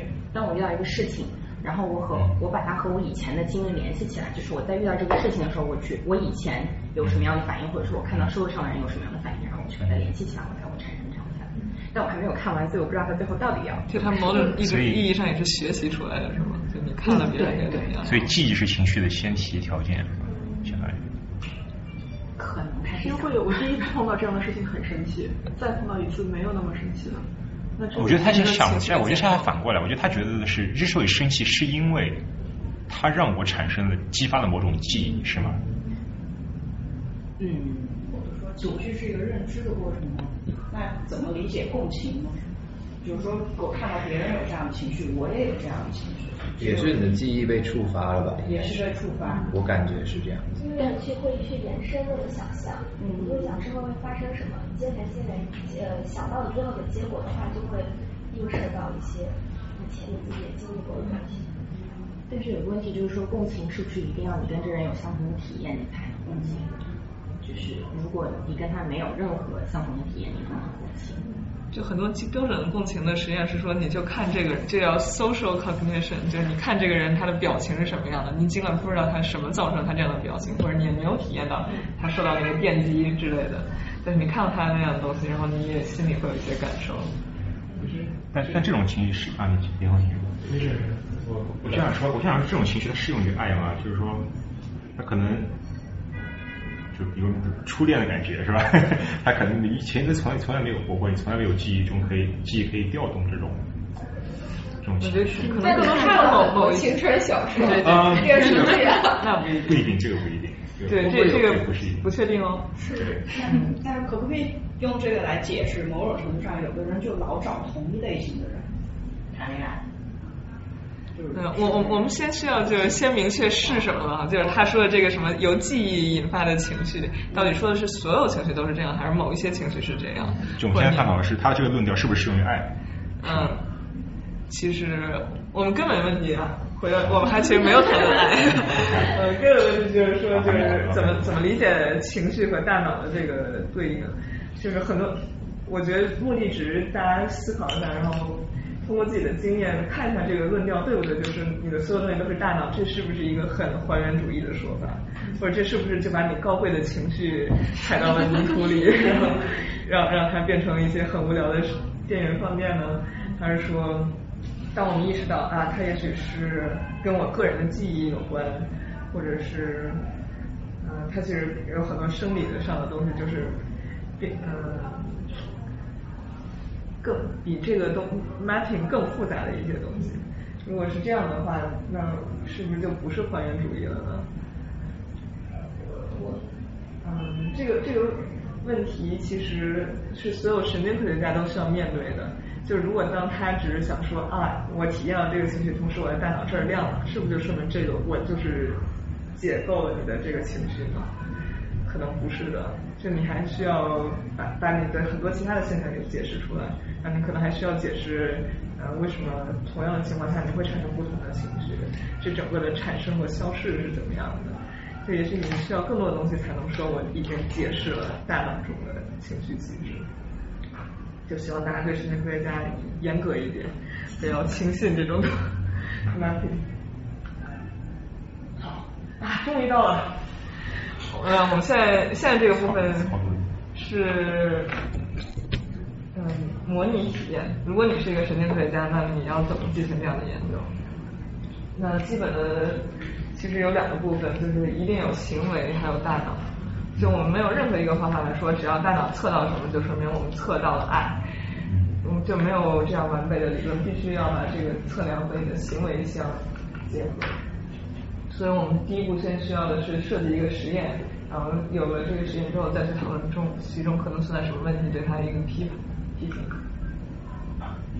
嗯，今天讨论这两个问题吧。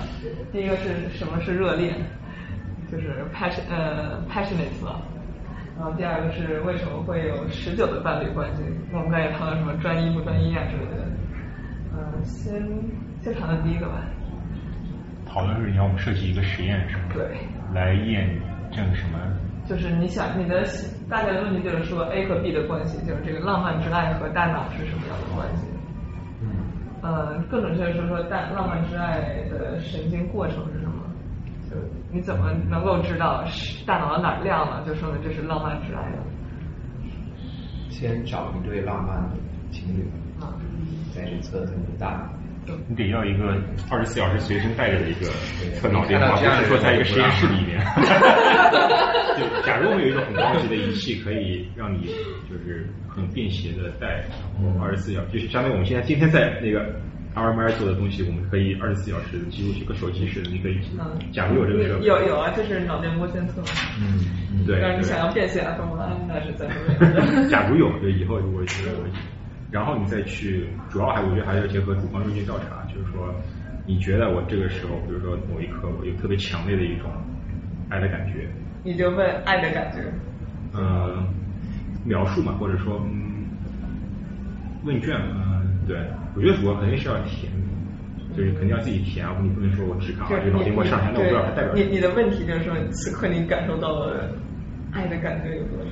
对，对，或者你把你，比如说二十四小时，我七天里边，你觉得对对方有特别强烈爱的那些时刻记录下来，对你掐个表，然后再看那些表上哪大脑发生了什么，把那些模式给所以还是要带动自己的大脑上。对对，因为分析的他他问的就是和大脑的关系嘛。嗯。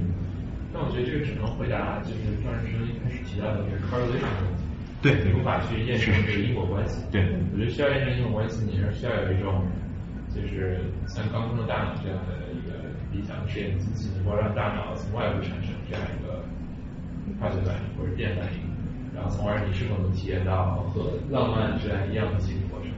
是，就是你的缸中大脑是怎么搞的？缸中大脑就是就是你怎么验呢？这个假设假设说话的是吗？假设科学先进到一定程度的时候，我们可以完全掌控电脑当中不同化学信号的电性。那人脑是吗？对，你的第一步是找到这个相关性，找到相关性之后，你要确定它就是因果关系，到底是因为有其他的，例如记忆，比如其他的因素而产生的这种感情和情绪之后，而带来电脑大脑的一种反应，然后还是说我现在就用一个机器在你大脑上给你产生这样一模一样的这种你所监测到的大脑的皮层当中的这种电信号、化学信号，之后你来体验，然后你告诉我。你是只体体验到了这种脸红心跳，然后觉得很就是血液流速加快的这种感受呢，还是你同时也体验到了当时浪漫之爱、浪漫之爱的这种感觉？啊，所以你第一步是先观测到信号，第二步是模拟这个信号。对。所以这个机器既要有观测的能力，又要有这个刺激大脑的能力。感觉就是一个黑盒子，你想知道它的行为，所以你不断的去给它 input，然后它出来什么，然后你再去。Reverse engineer，对对对对对，他就知道想干什么。嗯，嗯，这个是不可行的。就是事实上，对于人脑，我们刺激人脑的方式，嗯，如果无创的话呢，就是像呃磁经颅磁刺激或者经颅电刺激，就是放把一个线圈放在你的大脑上，然后大概的说一下想刺激你的哪里，但是那个会非常非常的粗糙。所以我们讨论是。限于当今科技能力下的实验者要会做一个理论理想实验。知道有个东西叫 IRB Institutional Review Board，然后他们呢是专门来这个这个监管实验的这个伦理上。然后你刚讲的那个实验，你想一想伦理上是不是能通过？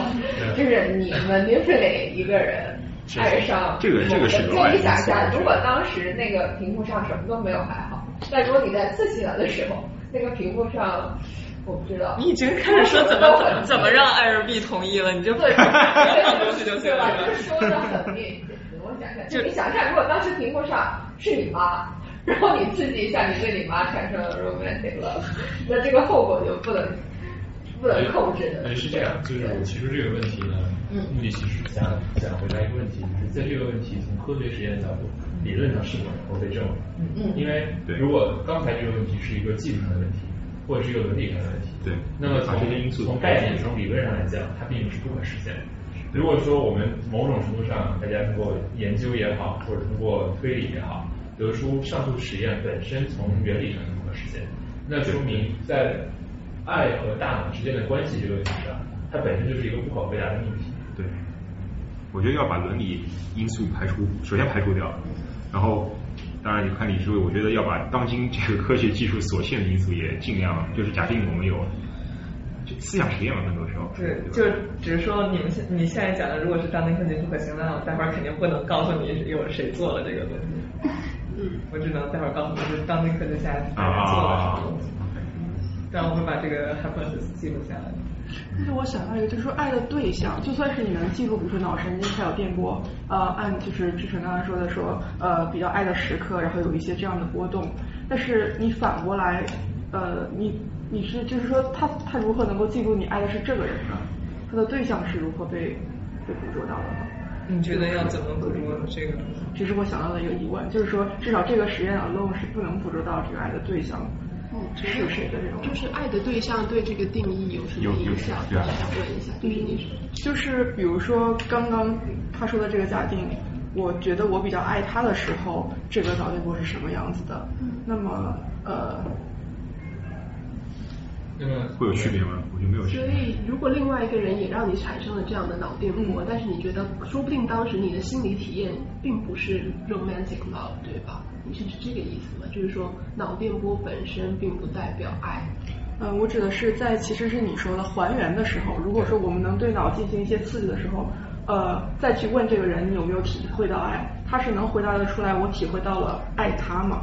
嗯，所以所以可能是不是有可能，就是如果假如你还原的那个过程是你还原它实实在在你在测量那个 correlation 的过程，说 OK，我现在对这个人感受到，哎，这是我的感受，这是我的大脑当时的状态。啊，如果你能够按照他的方法完全还原成当时的那个大脑状态，至少我的 sense 是我觉得就是你不仅感受到爱，你感受到的是对这个人的爱。这这个是其实就是一个这个思想实验，就反而是可以帮助我们去区分这个两个情况啊。就是如果你最开始获得那个脑信号是说我在看我当时真正的爱人的时候那个脑信号，然后现在把这个信号还原回来，那么还原回来的时候，你感受的到底是我对这个人的爱呢，还是一种 general 的爱呢？如果是前者的话，就是确实说明爱是专一的，然后你对每个人的爱，你的大脑的反应都是不一样的。如果是后者的话，就说明爱是一个普遍的生理现象。你可以通过这个方法控制一个人去爱上其他人。对，而且我觉得一个还有很有意思的问题就是，你在研究这个大脑状态的时候，你有没有可能去把爱的这个 component 跟你爱的这个对象的 component 完全分离？如果可以的话，那就说明其实这个人根本不是你爱的原因，只是刚好你处在一个恋爱的状态的时候，这个人出现了。然后我觉得这个是会从根本上去挑战。我们对爱情的理解，或者是我们对爱情的一个色系的理解，就是假如这两个东西是可以分离的，这个人并不是引发这个爱的感觉的唯一原因。然后我们能够去 figure out 如何创造这个爱的感觉，然后不需要把这个人的部分给 evoke 的话，那那那还是那个思想实验嘛？就是如果我能控制到人脑电波，我把你那脑电波捕捉下来，然后还原给你啊，同一时候我给你一个 random people。然后你能否区分？那就是问题。这个是这个是真的是我自发发生的，还是我被脑电波所刺激过的？如果你不能区分，那你的假设就是成立的。对，就是我觉得就是一个很有意思，我自己很感兴趣的问题，就是你能不能够去分离这两个部分？我觉我觉得这是一个很好的问题。其实这个问题我们进一步拆解，可以回到刚开始，sorry，忘了这位同学的。碧玺，你说啥？碧玺刚刚啊，不是啊，林奇，林奇同学刚刚所提到的这个问题，就是说，爱情当中除了大脑皮层以外，是否有记忆的存在？当你产生这种情绪的时候，它是一种，我们我们这样，我们把大脑的活动活动分两个部分，不知道这样是否准确？一部分分作状态，大脑皮层的状态，另一部分叫做记忆。就如果强行要将这两件事情分开了，也许记忆也是大脑的状态。它就是。但是可以分开。example 我们现在两件事情分开。那么你的问题和刚刚玉溪同学的问题，就是也就回到了说爱这件事情，它在大脑当中除了状态的成分以外，是否包含对象属性？那么什么是对象呢？对象分为这个人给你的客观感受，对吧？比如他的气味、他的样貌、他的颜色、他的等等，你可以所有的你的五感所能够感受到的这种感官。除此之外，除了这种感官之外，它还存在什么？它还存在你对这个人的记忆，嗯，所以即使这个人你没有见过，但是可能他因此而联想出了你文化上的、生活上的、从小长大的等等其他的记忆，它也是一种记忆。那么最后的问题就会到这里，所以就是说，当当我们产生爱的活动的时候，是否能够只用大脑的非记忆的状态去描述它，还是要将记忆也带进来？我觉得如果能把这个问题解决清楚，那么上述刚刚对象也好。还是就是呃，包括爱从感觉情绪从哪里来也好，我觉得都能够就是被回答。嗯，如果如果我们先不这么科幻啊，就 是讨论这个模拟大脑刺激是不太可能实现的。但是你刚才谈的这些问题，就说爱它和它是一个纯粹的状态吗？还是一种记忆有关的东西？能否通过现在我们有的办法去测量？我刚才想到了一个，就是就是，但是这样也其实分为不同的人，因为有的人就是会相信一见钟情，可能他就是会见到一个人，他他就爱上了这个人，然后他就跟这个人走了一生。在这种情况下，好像。记忆是就是并不那么重要的，然后我就想说找一个失去记忆的人，那你你把他，假如说他刚刚失去记忆，他还没有认知到说哦他的呃她的丈夫也好，妻子也好，是她的丈夫妻子，他们曾经有很美好的时光，那你把她曾经热恋时候，她她假假如说是个女性，把她丈夫的照片或影像，或者说呃复制一些当时的场景，那毕竟人就是人经历了时间。她并不是她的丈夫，也许并不是她爱上她时候的样子，所以我才说可能是需要照片、影像，但也可以营造一些类似的气氛。那这个人已经失去记忆了，那他他的心理的活动是是什么样的？那还有一种情况，我想到的就是说，有的时候这种一个人对另一个人的产生的我们以为爱的东西，它是爱了，就不加记忆的成分在里面。比如说很多女孩特别喜欢明星，真的是。在掏心掏肺的付出，那你给他放，你这边测他的脑电波，另一边给他放他爱豆的视频的时候，各种时候，他的脑电波肯定是有剧烈变化的。那这跟比如说一个男孩在一个餐厅遇到一个女孩特别心动，那个产生的东西可能是一样的。但那个也许就最后如果行，最后最最后两个人如果走到了一起，肯定是爱的一部分。但那个东西本身，我觉得是不能够足够构成爱。呃，就我我先把你的这个问题拆解一下。就我们当我们讨论记忆的时候，我真正的问题是说，爱是就你说一见钟情是没有记忆性的吗？我就是一见钟情和失去记忆还是两回事。因为我同意那种观点，说你见到一个人的时候，他其实不仅仅是说他的感官而已，他肯定还会触发很多你的东西。你看到他你觉得舒服，可能是因为他让你想起了某种让你舒服的，就是记忆、美好的回忆或者我们自己不知道的东西。就潜意识其实在做的，就没有说是简简单单的说哦，这个人就是好看而已。我觉得记忆这个东西，你也不能说完全，你不能说去掉记忆，去掉记忆，认知是记忆的一部分。比如说，呃，如果你真的把一个人记忆全都去掉了，那么他整个对世界的认识全都没有了，因为这个认识也是长期记忆习得的一个过程。再再比如说，为什么比如说有同一个族裔的人更喜欢同一个族裔的人？你说这个是天生的吗？可能很难说。对吧？就是因为他长期生，比如比如亚裔吧，就喜欢中国人喜欢中国人，比如说，那你为什么这个你觉得他是记忆的因素吗？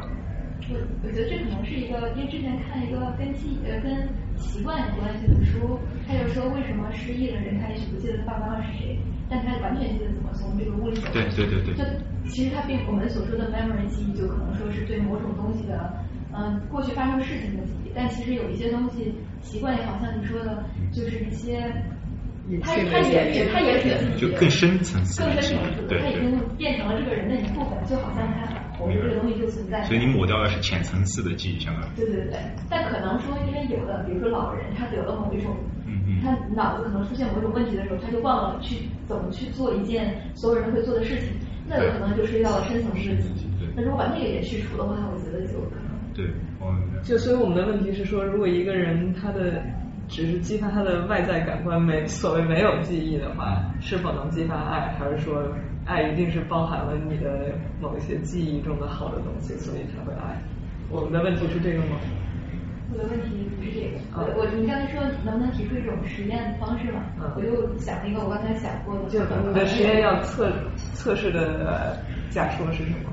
测试的是一个失去记忆的人，再看他就是，比如说她丈夫，他们曾经深爱时候的，呃，影像也好，图片也好，或做类似事情的时候，他的脑电波能产生出来，跟就是。你就假设是这个失忆的人，他已经没有爱了，是吗？就就不知道他。他已经是爱和记忆的关系，对吧？能不能触发联种？假设另外还有一对情侣，他们就就在这个联种，他的脑电波是这样的。然后这个人呢，是你给他是就是给他放做类似的事情，然后给他放以前的。就是影片能不能激发出来这个？因为他没有那个记忆了。我相信那两个是不会的，就不可能让他出一种在热恋中的感，就是那种感觉。刚刚这边有一个 hand up，有没有什么你想说什么吗？啊，你说。就是那个，咱们就是我现在不是说设计实验的吗？所以我就想，所以咱们还是要定义一下什么是浪漫值那咱们就是说它叫 crush，对吧？咱们可以想，咱们的第一次 crush 是出现在几岁？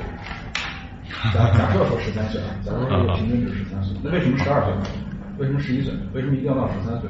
所以我就觉得，它肯定还是跟记忆有关的。因为我当就是我刚想到的，因为你可能到十三岁，你从零岁到十三岁，你积累了一定的美学认知，你对世界的感受，所以你会出现所谓的 crush 这种这种这种东西。然后，然后为什么我说？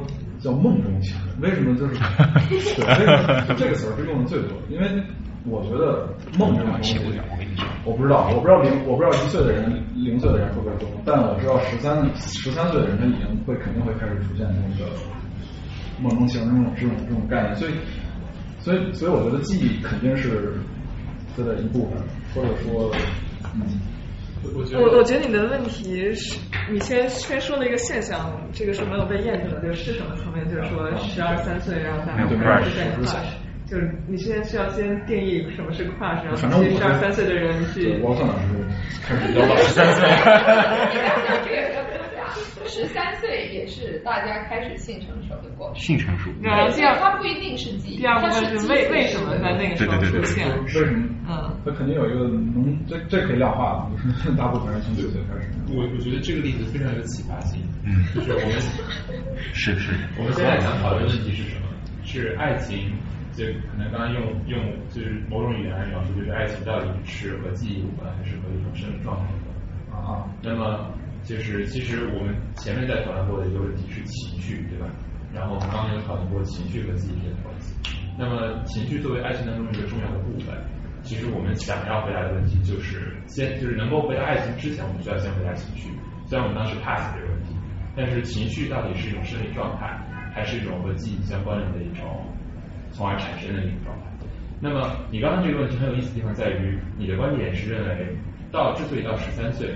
是一种记忆积累的反应，而刚刚这位同学刚刚提到的，它其实也可以是一种生理成熟的反应。所以我觉得我无法回答这个问题，但是我觉得这是我们一个绕不过去的坎，就是情绪到底是一种生理状态，它存在于纯属于基因当中，还是说就是是一种你后天所能够通过学习和体验积累产生记忆之后综合在一起的一种程度，就像小朋友。他刚出生的时候，他可能他的情绪反应，他懂得微笑，但这个微笑是否和他开心有关，以及他后天，比如说不同种族的小朋友，可能他成长环境不一样，那么他情绪所反映到他的行为和状态上的时候，会有不同的表现表征。比如说你皱眉头是一种这个生气很很难过，但是可能在别的文化当中，这可以是我不知道是否我不确定啊，瞎说的，是否可以是一种开心的体验。嗯，情情表情是有一定的差异的，就是在不同的文化中。嗯，对我我们说爱情的时候，从来不涉及小朋友，就为什么？就为什么小朋友就没有浪漫之爱？小就是人从几岁开始理解浪漫，来会理解 crush。对，我觉得他这思路很好。对，你怎么去区分？就是小孩是有情，就是可以说零岁，我不知道，我觉得人出生出来就是有情绪，但是没有记忆。我出来就。有事那就笑，妈妈帮我拿抢走，不高兴，这是最简单的高兴不高兴。然后随着长大，会有对这个这个儿童发展，就是因为情绪会越来越多，越来越多，然后直到这个可能到这一定岁数出现了。就我我建议你控制你的一个主要的变量，就是你在生成长中很多生理的变化，然后你的荷尔蒙的分泌啊之类的，所以你要控制这个因素呢，你只能说找那种特殊的人群，比如说他那个叫荷尔蒙不分泌的，或者是特别。历史上非常没有人权的做法呢，就是为了那个保证什么小男孩不变声，然后他的美妙的声音不会变，然后就给他那个。我没有真的说调整去做这个作用是。没没事，我我们现在没有 R&B。不，但我觉得这个。但是但是你们需要控控制这个。太监，他们是否能够产生爱情？不，但我，但我觉得这个不一定是一个好的事情，就是说它两个因素都产生效果，不一定是说你把一个去掉，然后没有没有它就不产生效果，有可能是荷尔蒙是一个激发因素，它是 triggering factor，然后但是你还是得基于记忆，就说没有荷尔蒙没有爱情，没有记忆也没有爱情。就当你说没有记忆，到底是什么意思？为什么咱们一定要说？荷尔蒙或者记忆，对啊，就什么什么叫记忆呢？为什么你就刚才我们讲 s t e m b e r 那三角，那三个它都是爱的一部分。然后，那就我觉得他那个其实并没有回答爱是什么，或者是我觉得他只是爱的分类是没有爱，对，他那个只能回答的是爱有什么 component，但是具体我们每个人认为真正的爱是需要所有的这些 component，还是只需要有其中的一个 component，那就是爱了。我觉得这并不是一个，就是我们可以通过实证的方法，我觉得这个是一个哲学上一个 normative 的问题。但我觉得作为实验设计，它那个是一个很好的框架。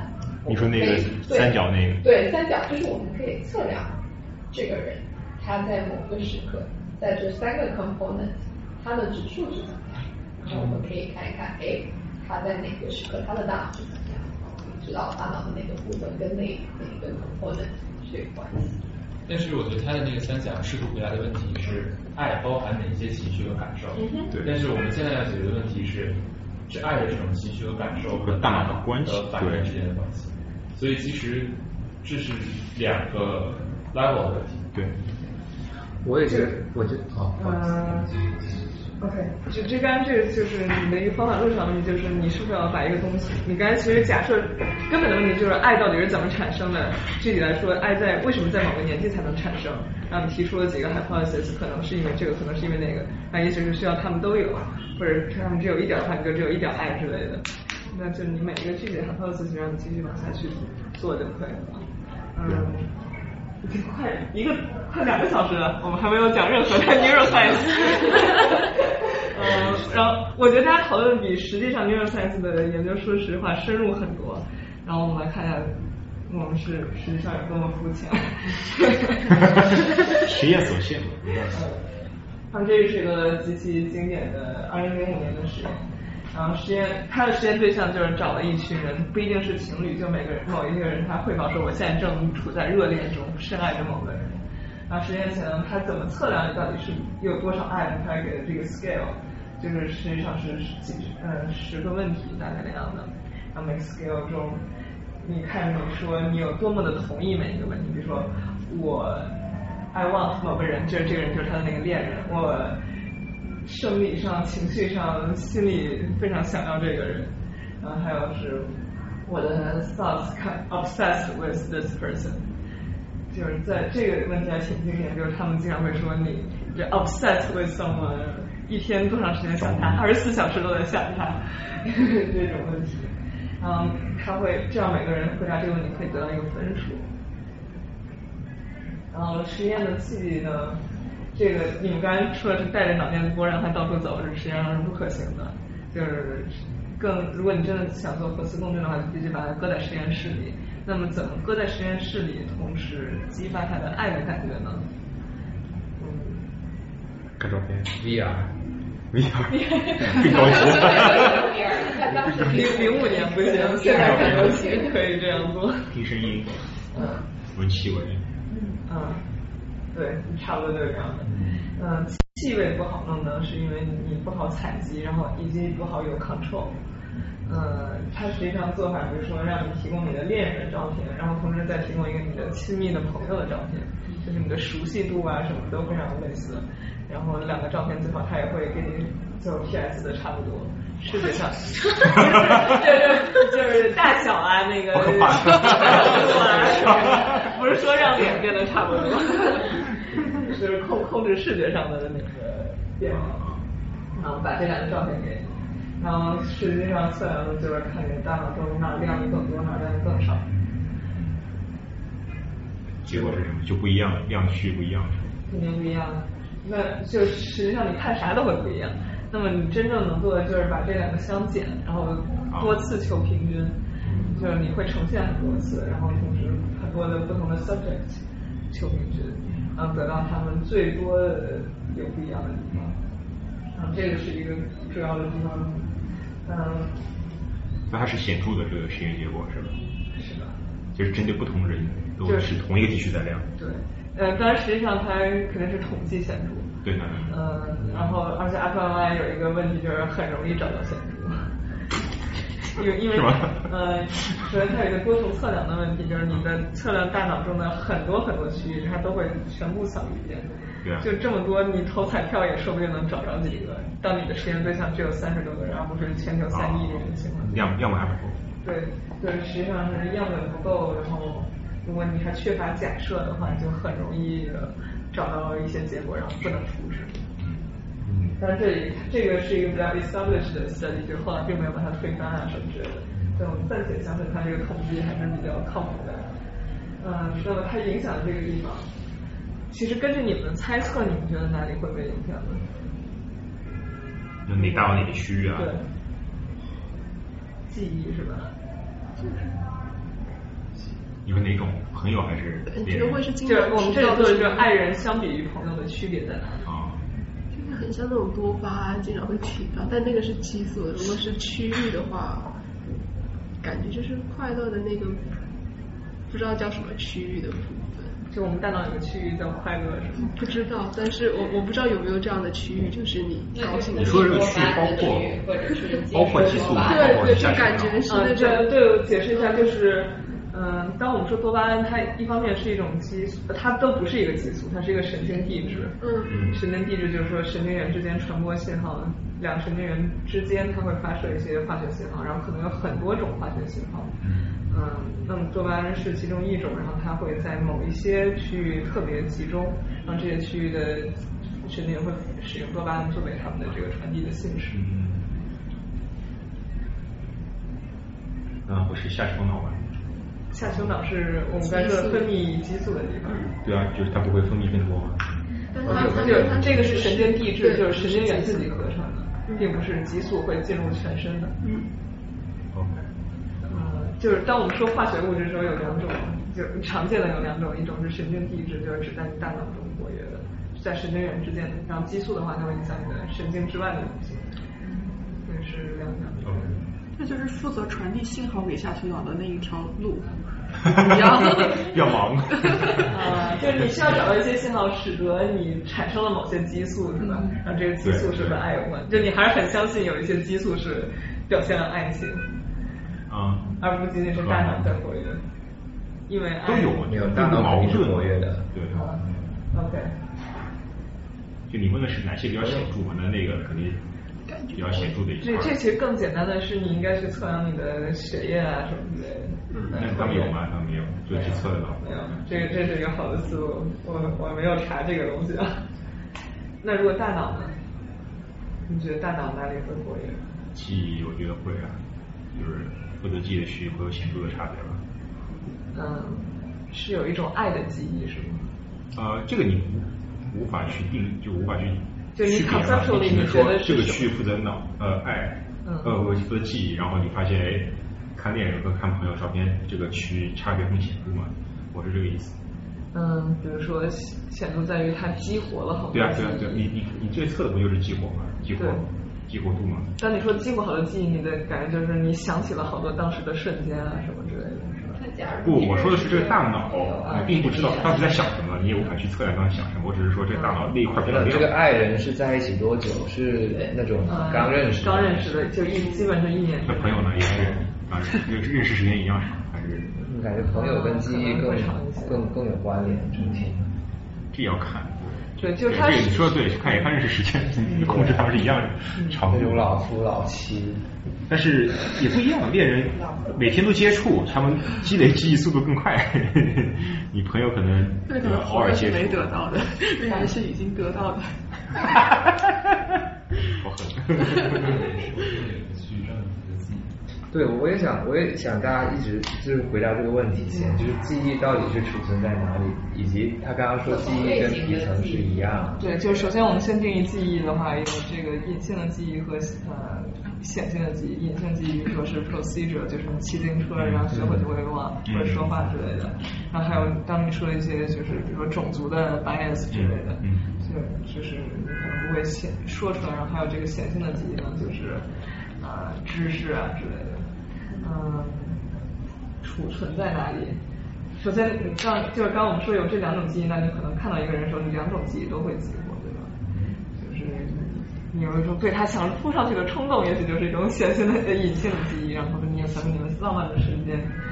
嗯，然后储存在哪里的话，嗯，就一般认为是在大脑皮层，但是同时你要 retrieve 这个记忆的话，可能需要就是 association。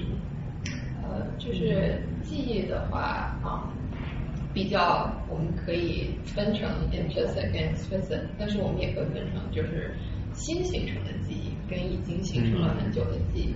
那比较 dominant 的一个理论呢，是我们新形成的记忆的话，是在我们一个 subcortical 的地方叫 hippocampus 海马体，海马体，对吧？那我我觉得你们应该都有听说过，就是这是在媒体里面会把它说这是我们记忆存在的嗯，但其实没有这么简单，就是我们先形成的记忆，海马体至关重要。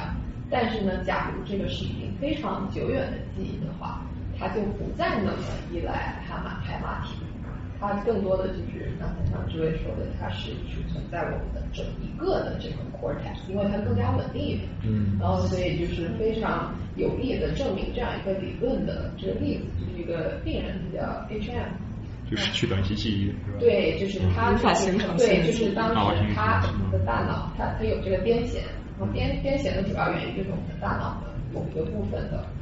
随机放电，嗯，所以呢，当时那个医生就当就这些病人非常痛苦，然后所以就是非常极端的，就是讲这个已经影响到他日常生活的情况下，非常极端的一个解决方法，就是把他大脑随机放电的那地方切掉。嗯，但是 H M 呢，他当时这应该是一九六几年的时候，他当时就当时我们对于大脑跟认知之间的关系了解还非常少。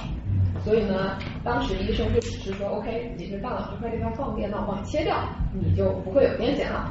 切掉之后，就发现，哎，H M 它没有办法形成，它记忆有，它久远的记忆有，但它它也有短期记忆，但是就是它没有办法形成新的长期记忆。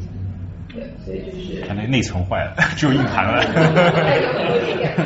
觉得考前复习的时候我是无法形成长期记忆。呃，不一定，不一定。这个可能不是你的海马坏了，而是你没有这个 reconsolidation。对，就是你没有时间给他去 consolidate。啊。谢谢科普。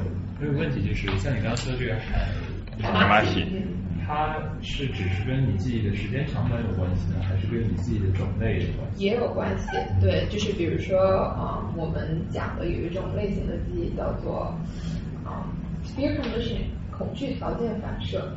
那它跟海马体的关系就没那么大，它主要就是说对形成这种类型的记忆很重要的一个脑区叫做这个杏仁核 amygdala，它也是 subcortical 的一部分。那它就跟这个海马体的关系没有那么大，所以就其实我们想记，可能我们日常生活中我们想到的记忆都是说哦，我昨天吃了什么，或者我们小学同学是什么。就日常生活中，我们会把这个东西当成记忆，但其实记忆是一个非常广阔的概念。嗯，就是我们，我觉得记忆广阔上定义来说，就是我们过去的所有经验，然后我们现在到今天遇到一个新的情况，我们能够去去来我们身体的一切对它做出的反应都是记忆，对吧？就是我们闻到一个气味，我们心跳加快什么之类，这也是一种所以我们对记忆脑区会不会更激活，其实很不确定，对吧？就是首先我们没有没法预言爱人和友情友情的这个记忆到底有什么区别，然后你也不知道说实话记忆在哪儿。我我觉得结论就是我不知道记忆在哪儿。如果说的是这种长期的记忆的话，嗯，所以有结果嘛，就是对恋人跟朋友。对他的结果就它呃很重要一个就是这个。VTA 在也是在大脑比较靠下边，就不是最上面皮层的部分，嗯，腹侧背盖区为什么？呃，它这个东西就是跟我们说的叫做奖赏回路。研究这个区域很常见的一种就是，比如说在对于人类的话，就是你当你要做出决定，然后。做决定，比如说往左走还是往右走，然后如果每次往右走都有金钱给你奖励回来，然后下次当你在选择往右走的时候，你这个地方会很激活，因为你在预期那里会有新的金钱啊什么之类的。嗯，另外呢，跟什么好决策，然后成瘾，就是可卡因啊什么这些的，啊这个地方会有性高潮，然后但是呢，还有什么帕金森啊，就是你的什么身体的运动啊，呃，有的人会他就是帕金森，比如说抖抖抖抖抖，然后你刺激那个地方，就是电刺激，这是一个非常入侵式的疗法，然后就可以止止掉止住他的这个抖啊之类的。呃，还有 ADHD，就是注意力不集中啊那些有关。这是一个非常复杂的地方。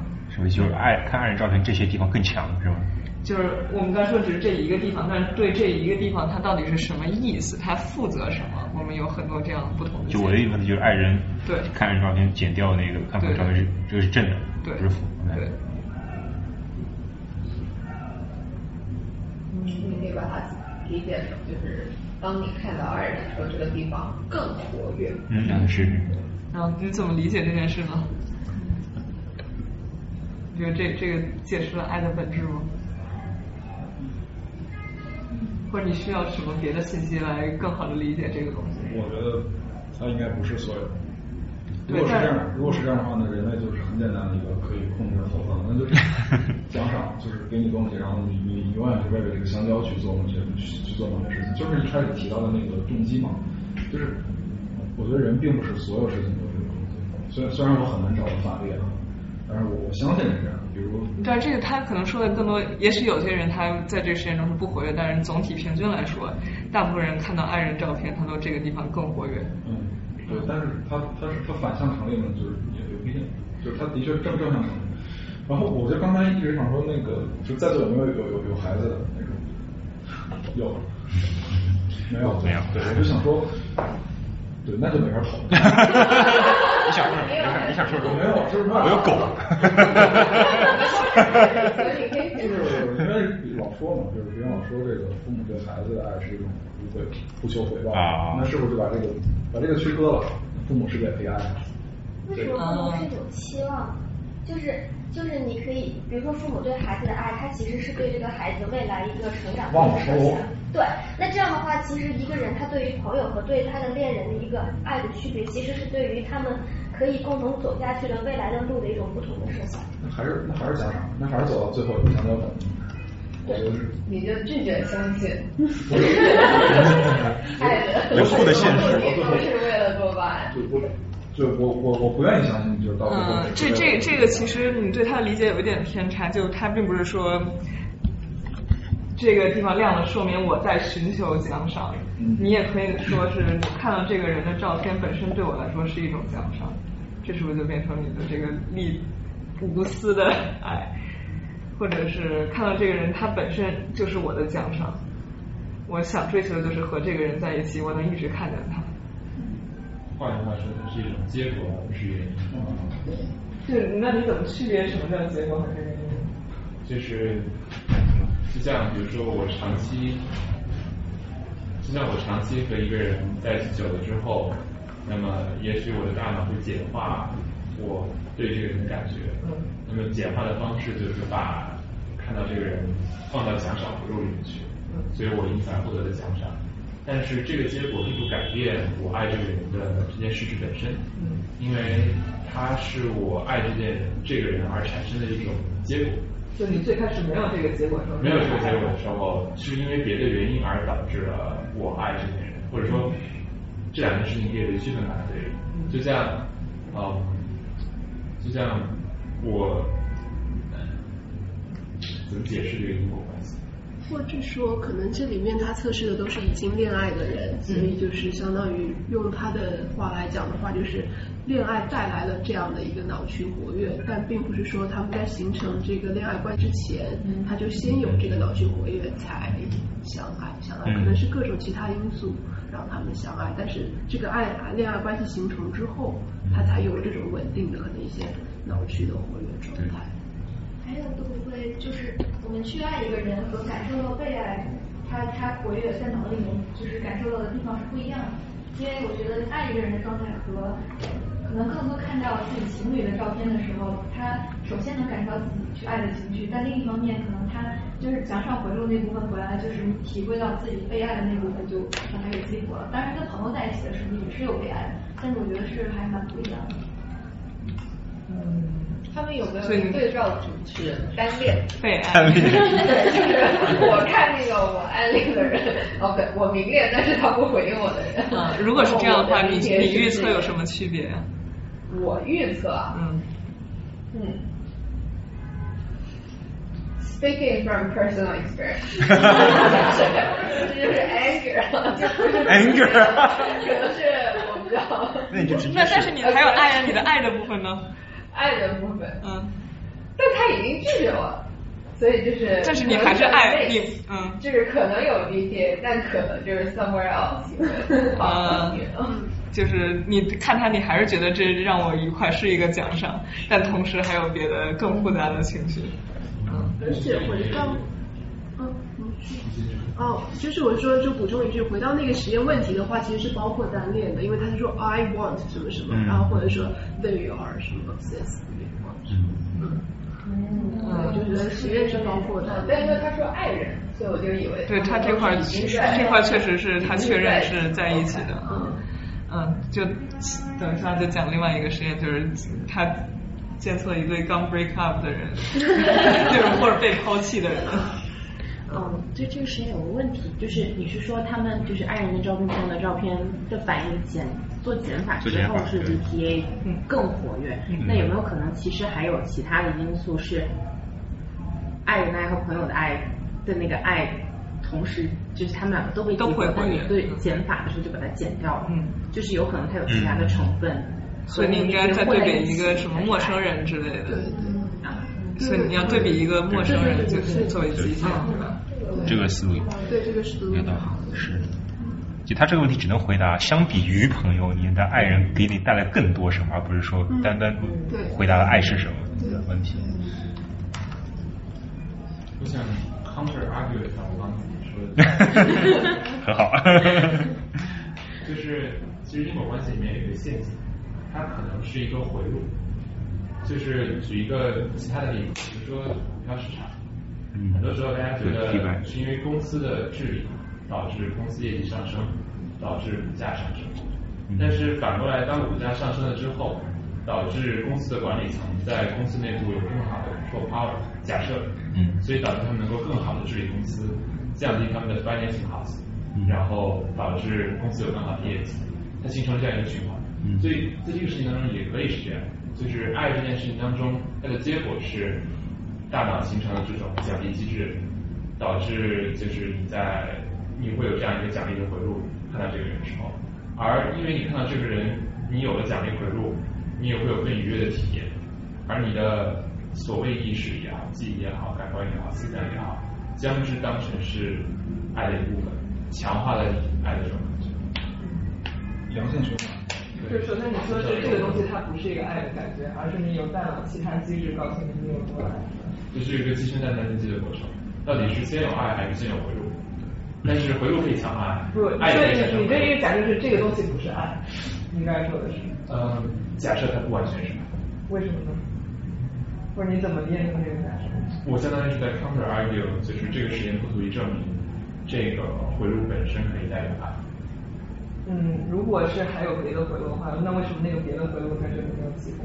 像刚刚蔡同学提出的一些很好的是检查就是，所以爱爱和友情在其他所有地方都一样，只不过它的想法更。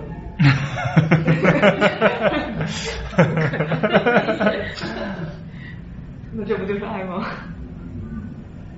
但我们并不知道友情是什么呀，所以我们还需要一个 baseline。嗯，简化了奖赏回路这个东西，因为它本身可以被细分。嗯，对，这里绝对是一个简化。嗯，其实他下面还做了这样的东西，一个就是说这个到底是不是他越活跃就越说明你的爱越强呢？然后他问了另外一个问题就是。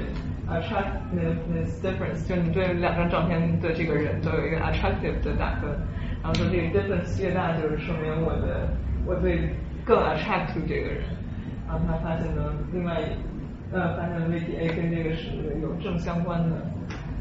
谁 attract 谁？被是 attract 就是就是照片这个人对我的 attract。啊，OK，啊，这个很好。啊，那似乎说明了一点什么东西吧？这但 attraction 你也可以认为它是一个奖赏是吧？对啊，它也是一个因果论嗯，然后另外呢，就是在这个 condition 另外一个地方，呃，也是大脑皮层底底下的部分。然后它它是刚才我们说的是那个 score，它是一个数字嘛，所以你可以把那个数字跟这个皮层的活跃相联系起来，跟这个大脑活跃联系起来。然后说这个地方呢，也是跟那个 score 有关系的。你的这个 passion 爱的 passion 越强，然后那个地方越活跃。能不能重新解释一下第一个？就那个 difference。嗯，difference 就你对这照片打的。哦。就没有没有告诉我们更多什么东西是吗？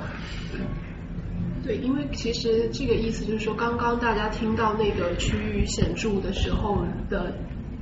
那个直觉上的假设就是正相关，其实大家都没有考虑过负相关的这个情况。嗯，他这里就其实他实际上研究中汇报了很多地方，就除了 VTA，然后还有其他很多地方。但是你对这些东西怎么解读呢？基本解读就是啊，都是属于奖赏回路的一部分。虽然呢，他们每个地方都会跟其他很多东西有关，所以这个实验的这种简单的。测试并不能把这个爱的这个回路的过程，或者是这个奖赏怎么形成的这个过程说起来。嗯，但是这个他们怎么解读这个呢？他们想说的就是爱它不是一种情绪，它就是一个奖赏。这是这这篇 paper 的给你的一个东西。或者说，坐不住了。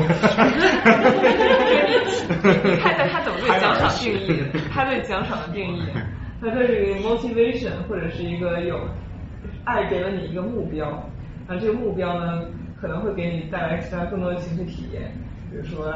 呃，你会非常心快，然后也会有一些焦虑，但总的来说呢，这是一个目标，然后它会，它的导致你会把这个人作为你的一个生活的意义，然后你就很渴望和这个人在一起，然后促使你的某些行为的发生。还是对一个未来的实现。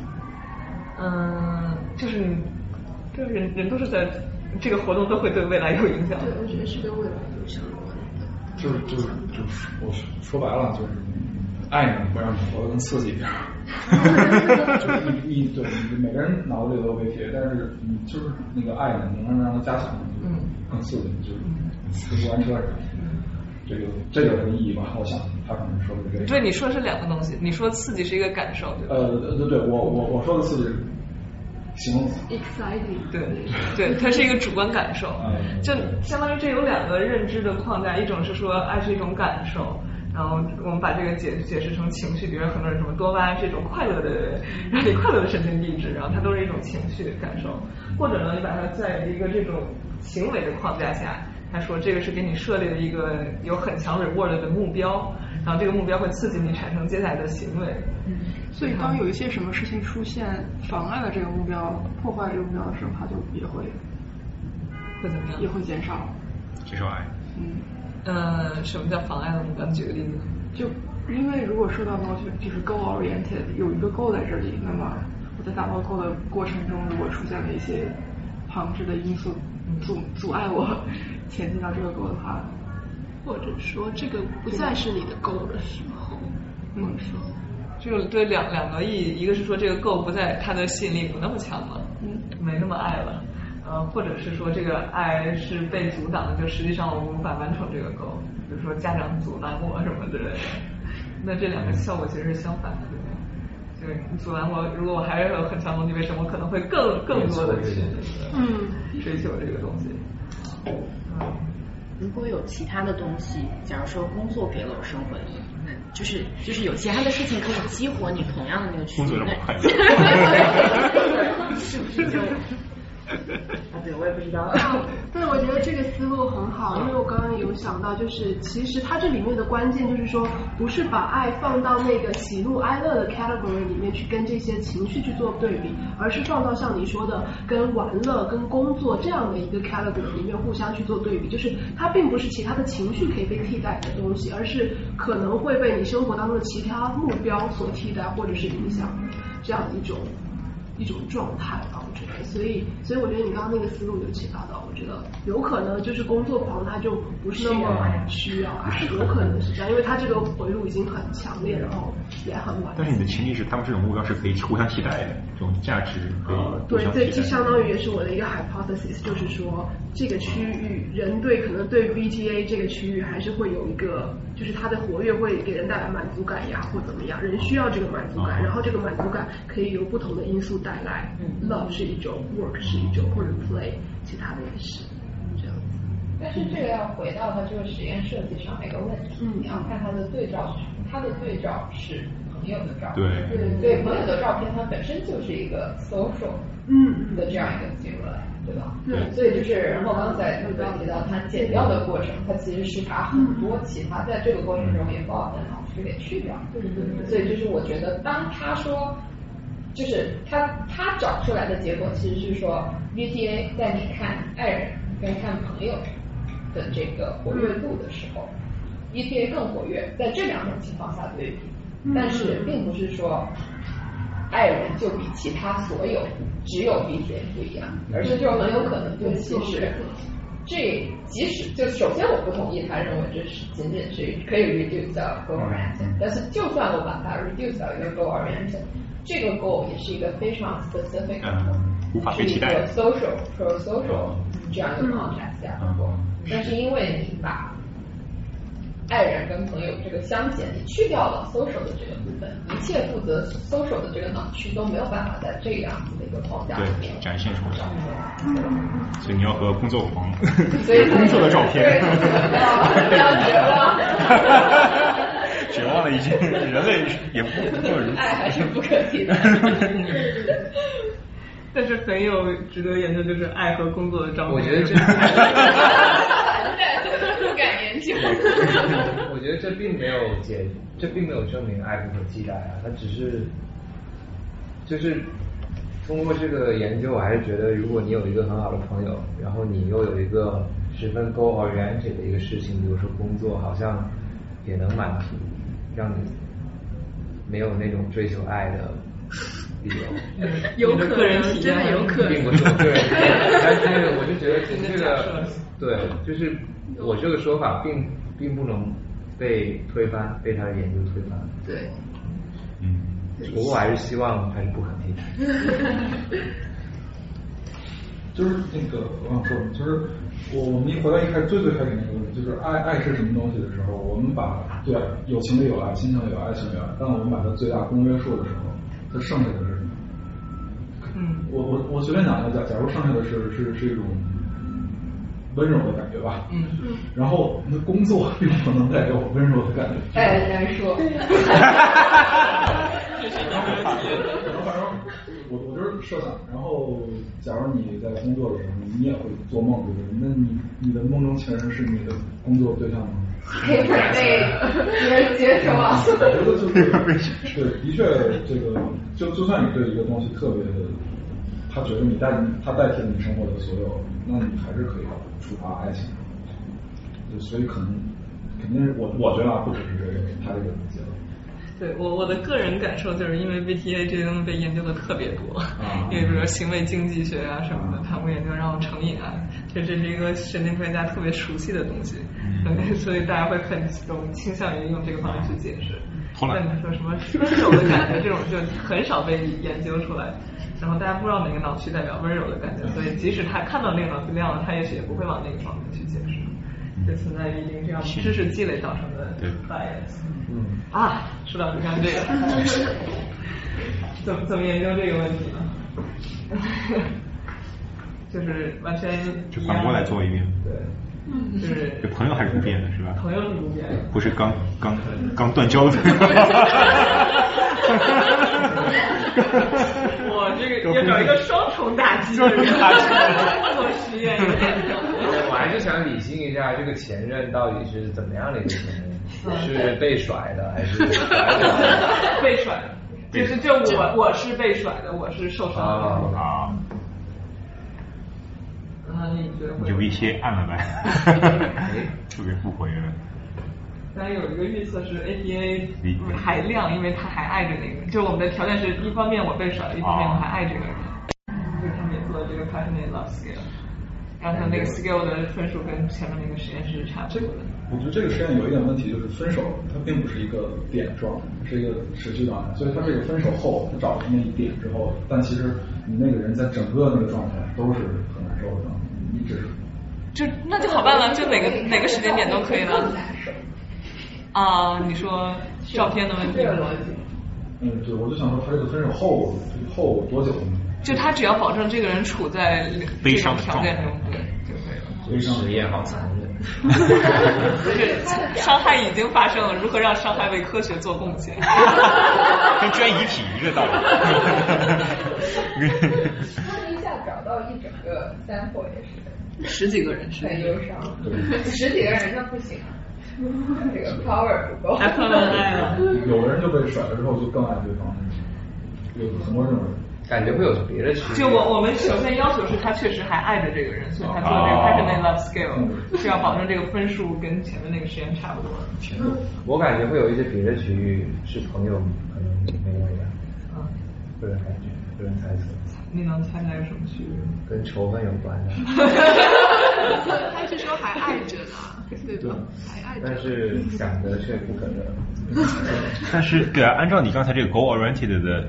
理论，那它就应该是负的了呀，因为它没有这个实现不了这个 goal 啊，这个奖励回路被断掉了。嗯，就是它这个什么叫奖励回落？我们还是回到这个问题，就是它到底是说我有多可能实现呢，还是说这个目标本身对我有多有吸引力呢？还是我处在实现过程中的哪个部分呢？就是你有一个很高的一个 expectation，然后事实你是你根本达不到那 expectation，这种落差就是一种负的奖励了。啊。对，但是也许它不是一个我已经确定我到到不达了，就是我心也许心中还怀有这个目标，即使我一次尝试失败了什么之类的。那那以后看到自己前任照片，脑子里在想什么？信息量很大，信息量很大，乾坤进入深深的思考。在在研究这个问题之前，我们难道不应该先搞清楚这件事情？就是他实际上实验中是有控制的，就是说让你在看到照片的时候尽量回想这个人，然后他想模拟的可能就是刚被分手的那种情绪、那种状态，就是那种心痛的感觉。就他会，反正他的实验的要求是让你回想当时的场景，这个不是不是因人而异嘛？有的人可能很仇恨仇恨的感觉，有的人可能会回想以前甜蜜的瞬间，有的人可能会想怎么样把对方追回来，产生一个 goal。所所以你会建议这个实验室把这几种人分开，分开再做一个 scale 来说仇恨度什么的。假设这个实验者是诚实的话，他我觉得他需要回答一个问题。就就绝望度啊，就是 还是把他追回来。我觉得如果这个人绝望了，那他就分数就往下反过来嘛，对吧？他以前以前的回忆有多甜蜜，现在就该有多痛苦。就是他这个呃奖励回路以前是多高，现在跌到零了，他就负的有多少了？所以他应该是反过来的。所以你要做这个跟踪实验是吧？就是 等待第一次实验之前分手，然后。一定要一定要这个实验就有点残忍。其实这个时间可以分成 part one 和 two。one 是想你们比较甜蜜的时候，two 是想比较痛苦的时候。就即使是同一波人和这个情景，也可以把它分开看看这个有没有变化。但这有个问题，就是分手这么强烈的一个事件。你有没有可能有强到能够去 regulate 说，我想想甜蜜我就想甜蜜，我想想痛苦我就想痛苦，是我一看到这个人，所有这些记忆就一起回来，对吧？对，所有脑区都发亮，所有脑区都电灯 泡了。对，这这他们想他们的结论大概就是说，VDA 还亮，但是还有含量是还是正能量，对对高，对对对。还有其他的区域。对，然后其他的区域，哎呀，很难说他们是什么意思呀。这个 N A 什么？Nuclear accumbens，就是它总的来说就是更往外的一些区域。这呃，对不起，没有跟大家说这个图是这样的，就是啊，这样截过来的。嗯，从上往下看。啊，对，从上往下看，所以 R L left 和 right 是分呃反过来的。所以 VLPFC 是就已经到前额叶，就是比较高级的这个脑区了。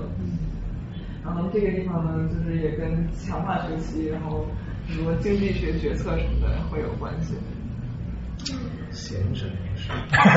相当于可能是会更 reflective，会不会在分手之后他会反思更多自己过往的这些事情，然后就比较高级的那个部分就会亮起来，就是冷整个人就聪明起来了，对，分手聪明起来了，分手让人聪明起来，对，有可能。他也不一定 reflective，他可能在动脑子想怎么把它追回来，也有可能，对对对，策略的那种感觉。所以这个就是这个结论，其实我们怎么理解它，很大局限于我们怎么理解这些脑区它亮了是什么意思。就是当如果所有对 VLPFC 的研究都是当一个人在做金钱决策的时候，他的这个会怎么亮那么又有有很多人做这个研究，是。那么你对他的解读就只能是啊他在做决策，但是也许这个地方亮了还有其他意义，但你不知道。嗯，而且跟你们的直觉很不一样，对吧？你觉得会有愤怒啊什么之类的。攻击性啊，也是没有是吗？但是他好像并没有很明显的这方面的发现。我觉得你们提的这个控制一下他这个人到底处在什么状态还是挺重要的，这个在这个研究中并没有做。持久的关系。就是，当然我们刚才我们讲的所有都是对人的研究，但是其实神经科学很大一部分，它之所以现在能这么牛逼，很大一部分都是动物做的好。因为动物，你说什么能那么牛？就是神经科学。嗯。相比于心理学，如果我们只是在扫人脑的话，那基本就是心理学加上了脑成像。但是当我们说神经科学，其实很多更厉害的实验是做在动物上的。嗯。然后另一方面，就是研究动物时，我们也对进化感兴趣。我们经常想说，这个环境造就了你会做什么样的事情。那么进化的角度，你会看不同的环境。所以大家听说过这个东西吗？嗯。没有，是是有两种老鼠，一种就是喜欢单一，一种喜欢乱斗。对，就是这是一个科学实验的思路，就是你一定要找到跟它相似似，但是就这个地方有区别的东西。嗯，对。这个，所以你去搜草原田鼠，这是一个北美洲的东西，所以可能很多人没见过。就，是说同一种里边分成两不同的类别是吗？不是的，另外一种动物。一 生下面，就这个老鼠它的特点。这词儿你写的？不知道谁写的这个 slide，可能很奇怪的。就是第一是呃，就是一生一世就就这俩人，然后他们不太会变。然后还有一点很重要，就是他们会一起呃照顾小孩子。他们都是草原田鼠吗？对对对，嗯，没没有种间。这两种是需要的，对对，一种，就是这是 monogamous 和 parental 是它的这个两个共性可能，所以去 Google 上面搜呢，它的照片基本都是就是两两个在一块儿，很难找到一个是吧？好，那给那给了你这个实验对象，你会怎么研究呢？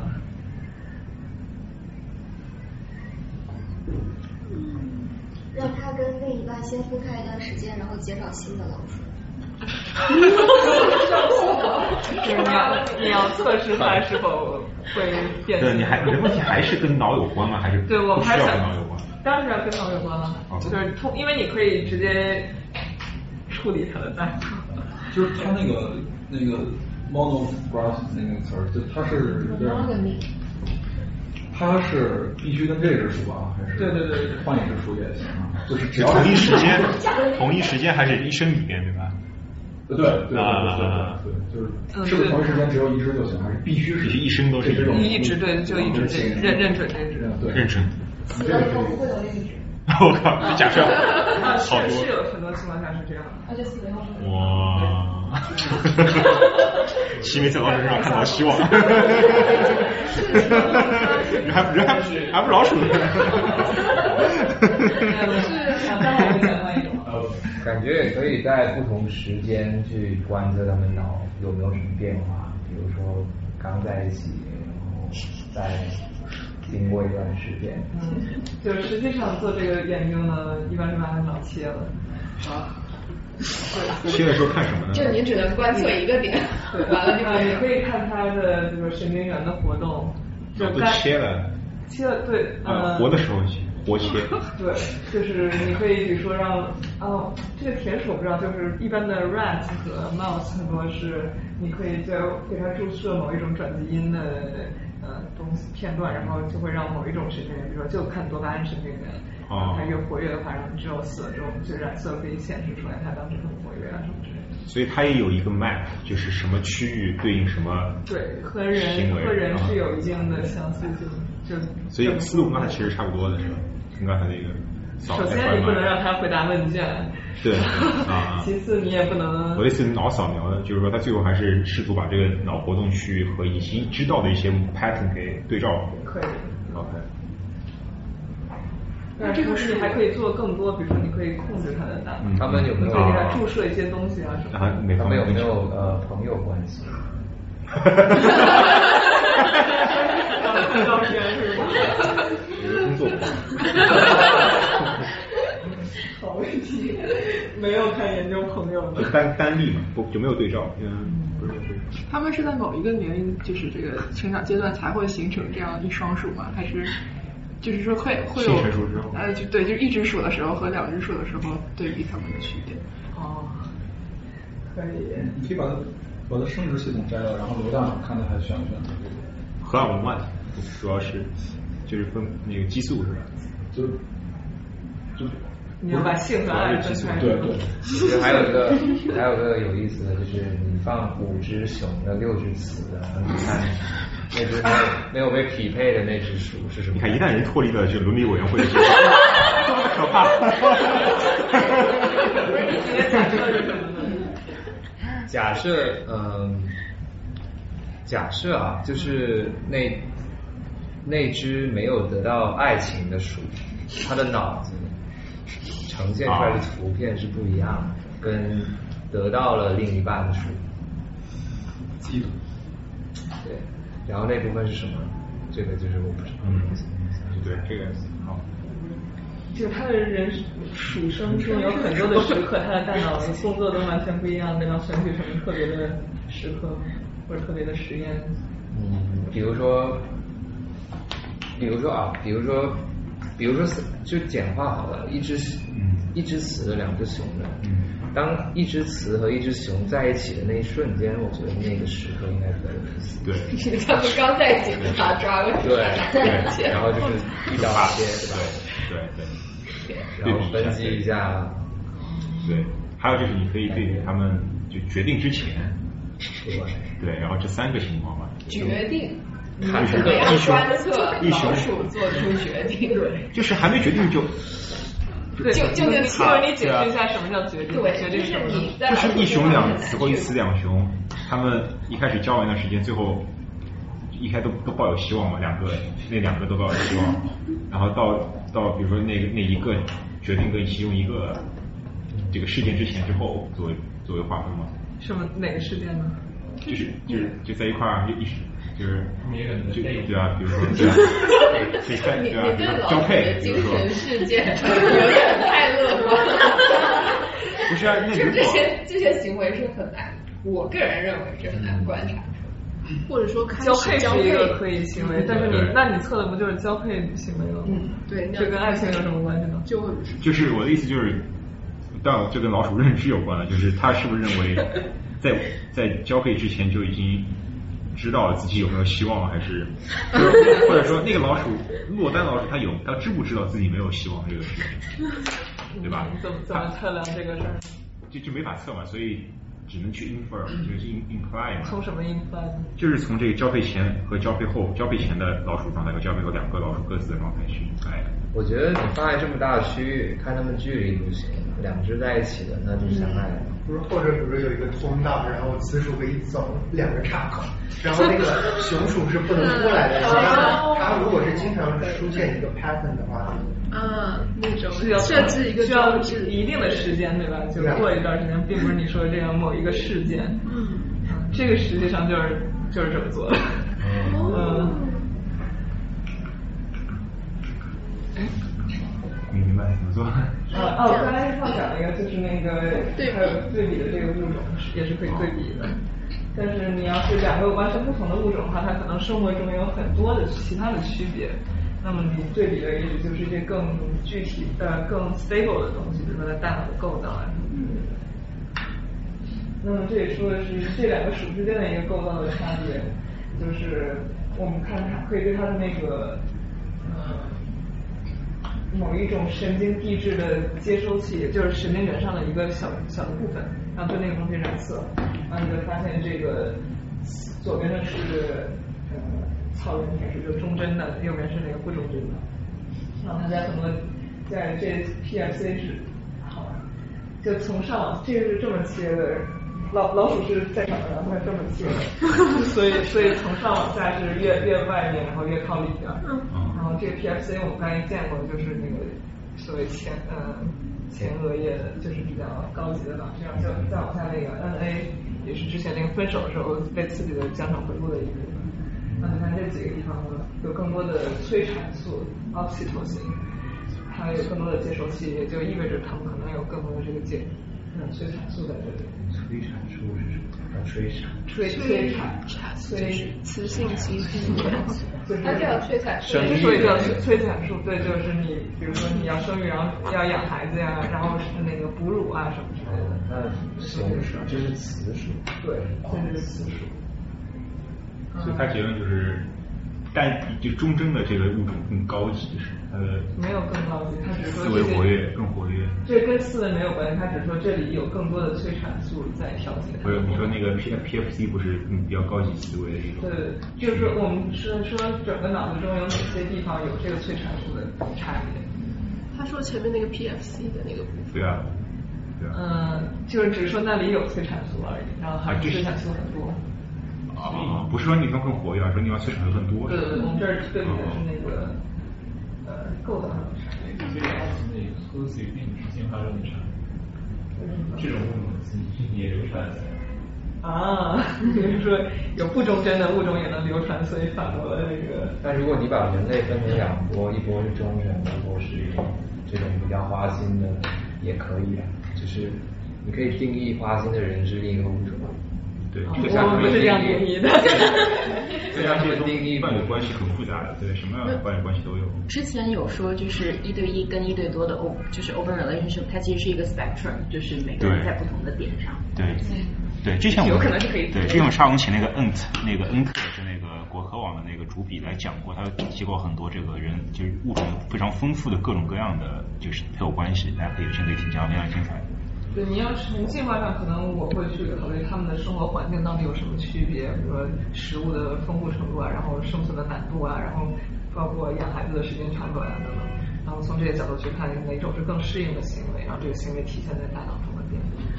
但我们现在讨论就是最后一个，就是大脑中到底有什么变化。呃，刚才大家已经设计的这个实验呢，其实就是就是 您刚才说的这个实验，就是上最上面那是一个母鼠，然后它的。左和右分别一个是 partner，就是它比较固定的，还有一个是 stranger，就是在它已经建立了关系之后，你给它放一个 stranger 进来，然后这两者呢都是被绳子拴住的，就不能动的，然后只有这个母鼠来选择它去哪里。然后我们看这个母鼠和其他的呃不一定母鼠，就是鼠和其他的伴侣和那个相处的时间的长短。然后做老鼠研究的好处就是你可以给它注射一些东西。然后，之所以我们前面要做那个研究，去看这个催产素在哪里呢？你这里就会决定你注射到哪里。然后注射到它比较丰富的区域的话，就会有比较好的影响。然后我们的拮抗剂就是说，这个催产素就无法发挥作用了，有其他的无关东西把这个作用的通道给堵住了。那么在这种情况下，会不会对它的这个行为有影响？会吗？就如如果我们的理论是它的忠贞是由于催产素，然后催产素没有了，它就不会忠贞了，那么就会有取决于催产素，催产素是不是原因了？那还有可能是什么？它可能是结果。就是当我已经爱上了他，然后所以我就基本对对。那即使我不分泌这个东西，我还依然爱它。对。我想问一个问题是，他最开始时候为什么测的是催产素？催产素肯定测了很多别的东西，就只有催产素是不一样。这个是比较显著，然后还有另外一个待会儿会讲，有两种激素是比较显著的。嗯，还有一个问题是，假设你的实验结果是催产素改变了就是中行为，但是也不能因此而证明中间的行为是由爱情导致的。嗯，能有办法可能证明吗？就是可能也许由于催产素导致老鼠生殖行为的一种目标，导致了它的这种行为。嗯。但是也许就是它本身的这种忠贞的行为，并不一定是爱情而导致的行为。我也不了解老鼠的世界是什么样，就是我不知道他们的爱情是怎么定的，但是我们可以确定是这个实验中没有爱情，对吧？对。我们没有谈论任何和爱情有关的事情，我们只能说看这个东西和，其实更深的问题就是说这个东西到底能否对应到人类的爱情？我们认为人类的爱情呃是导致你忠贞的一个重要的因素，至少在认知层面上是这样的。但这个实验对那个问题其实毫无关系，也不可能解释爱情和忠贞的关系。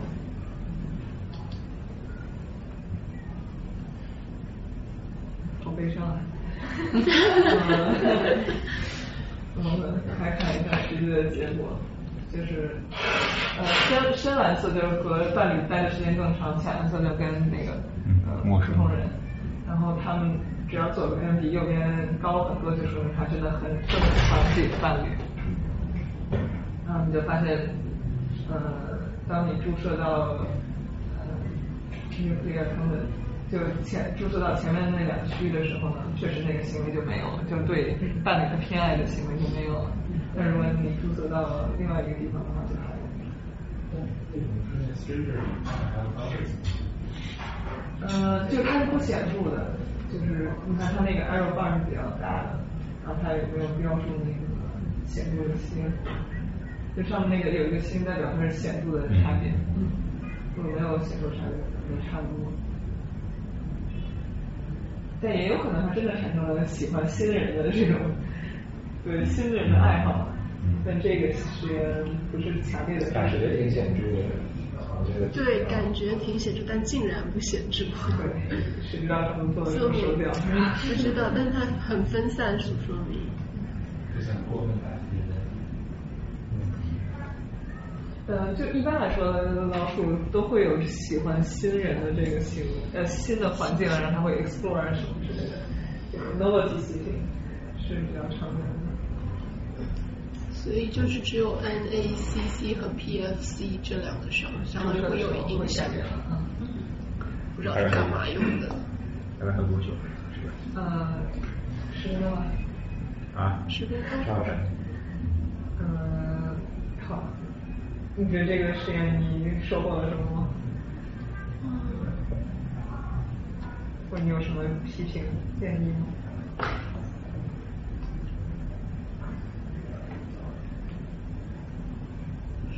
是改变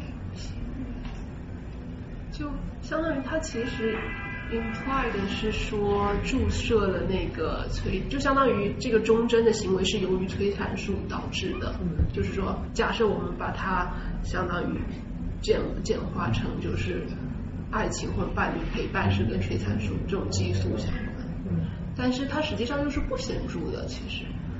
呃，不是，它不显著，是因为它本来和喜爱 partner 这个行为是特别显著的。如果这个喜爱的显著没有了，就是这个行为没有了。没错，没错，那也是。对，所以所以就是说，结结论就是激素会改变老鼠的行为。对，嗯，就这有一个因果关系。嗯嗯。所以他他就想说，给人类注射也会改变人，他是想说这个。你觉得可以得到这个结论吗？忠贞性。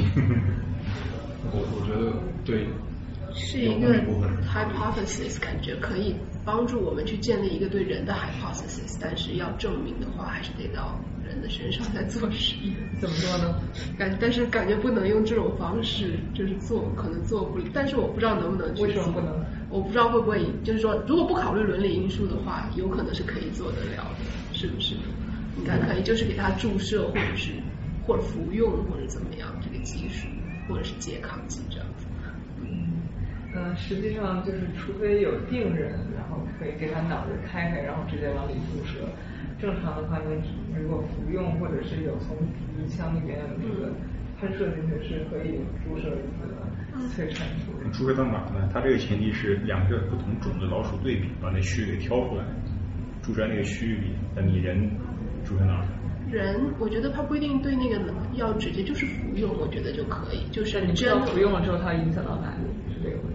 对，虽然不知道影响到哪里，但是要是有变化，至少说明这个激素是有影响。跟大力出奇迹一下。这是奇迹，我开心的在看。这个期间就是，如果说他就打这一次之后不打了，他会慢慢慢慢又又又变好吗？知道。会吧，会消耗的。这这个肯定会消耗，所以应该肯定会有变化，但我不知道它之后有没有测这个东西。他们同一个组有另外一个实验，是通过基因的方式去改变，因为你的这个啊大脑不同部分的这个神经递质接收器的密度其实是受基因的影响。然后他们有另外一个实验，我记得他们是通过在这个老鼠还没出生的时候就改变它的基因，所以导致你生出来的这个老鼠。它的这个 PMC、NAC、CP，它的这个啊呃 oxytocin 的接收器它就是少，然后这一道老师它就变得滑稽，嗯，滑稽了。这个说明了什么呢？那这个就我觉得这个是就是解释刚才说这样子的一个 fact，它有多长期的，就是等于是它通过那样子的方式就造成了一个更加长期的结果。这个只是短期你去 block 它，但那个的话，它是直接减少它的密度，然后就成功的影响这个老鼠的行为。那我们认为就是一个更加强有力的证据，说确确实实。就在同一个方向上，但是更对。还有一个比较好奇的是，是公老鼠、母老鼠都是一样的？就是如果这个实验在公老鼠身上，也是因为催产素的原因。对，就实际上公老鼠它是用加压素，哦，这种东西，这个嗯，vasopressin，然后得到的结果也是类似的，就是只有这个注射到 VP 的话，它可以把这个行为偏好的行为改变掉，然后另外一些地方就没太大影响。什么是加压素？嗯，这个加压素这个激素，好像是会影响血压，然后那个对你的运动啊什么的也挺有关系的。但是另一方面，就是这个老鼠的呃交配行为，就公主会对由于家长所有很多影响，包括我们之前说那个接收器的密度也也有区别，就是这种草原田鼠和那个鼠密度有区别。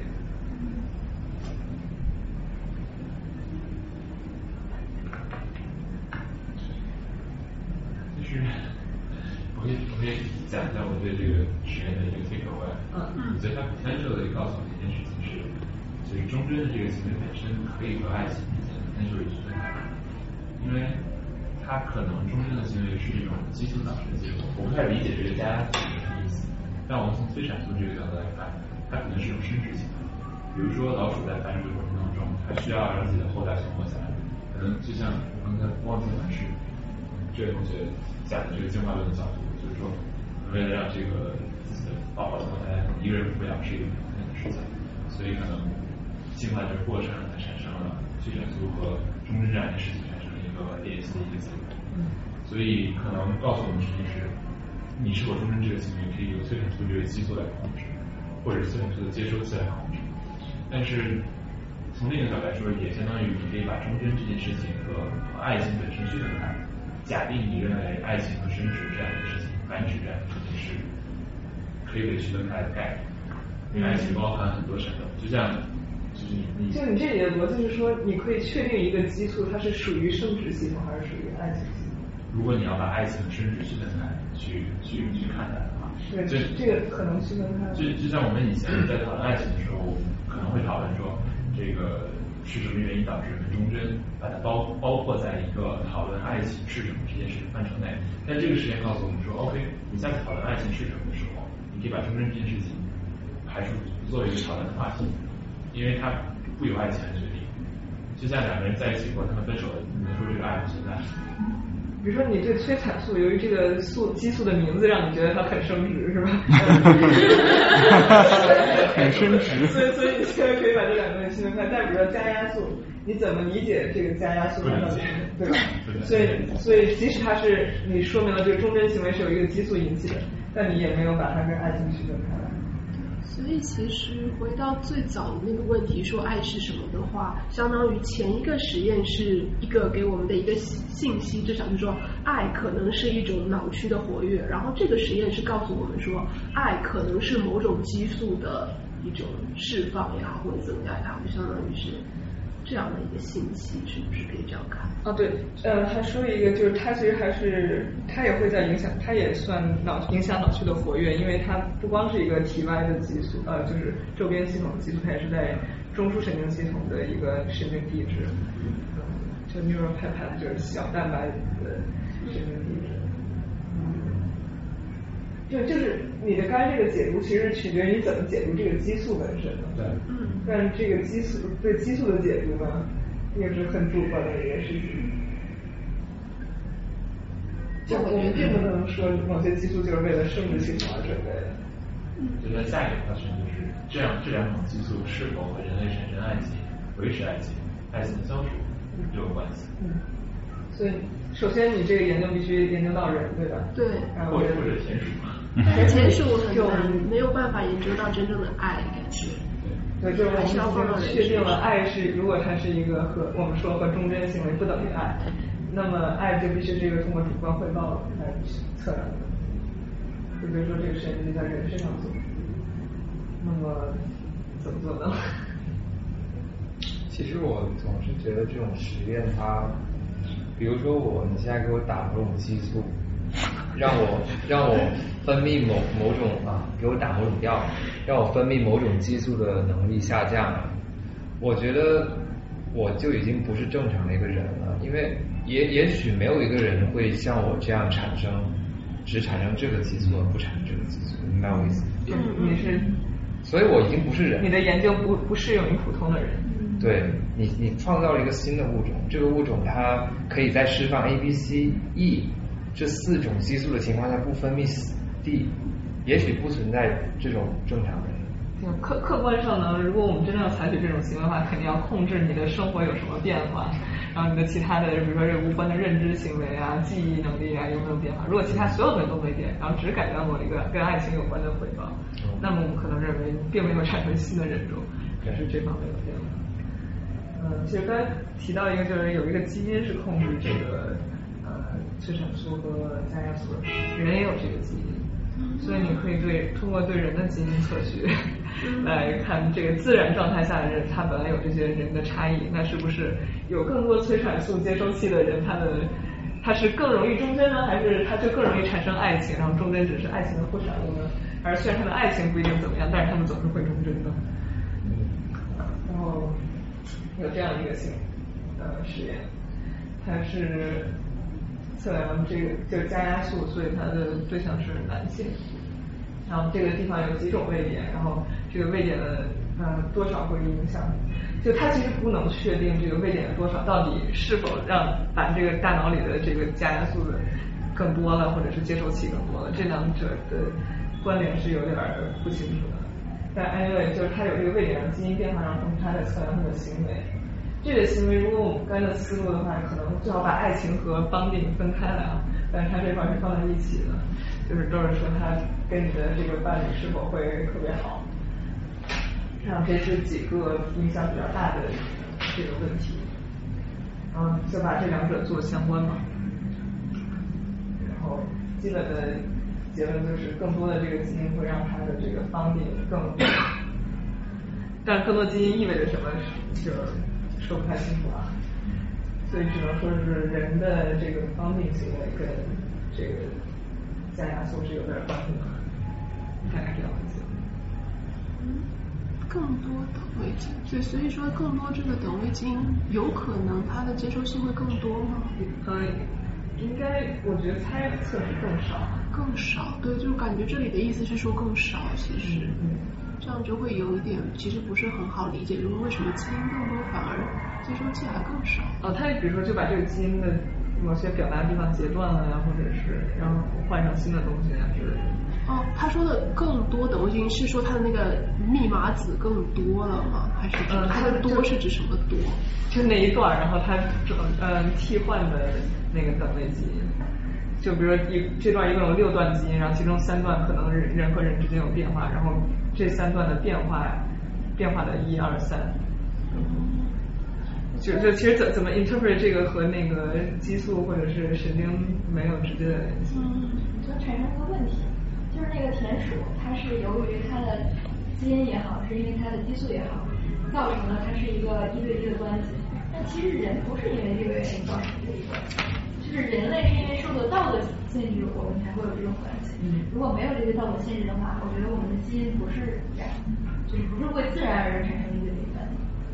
嗯，首先你要这是一个是是不是的问题。嗯，你要研究当一个人类社会没有法律约束的时候，是否存在这个一对一的关系？会不会自然形成？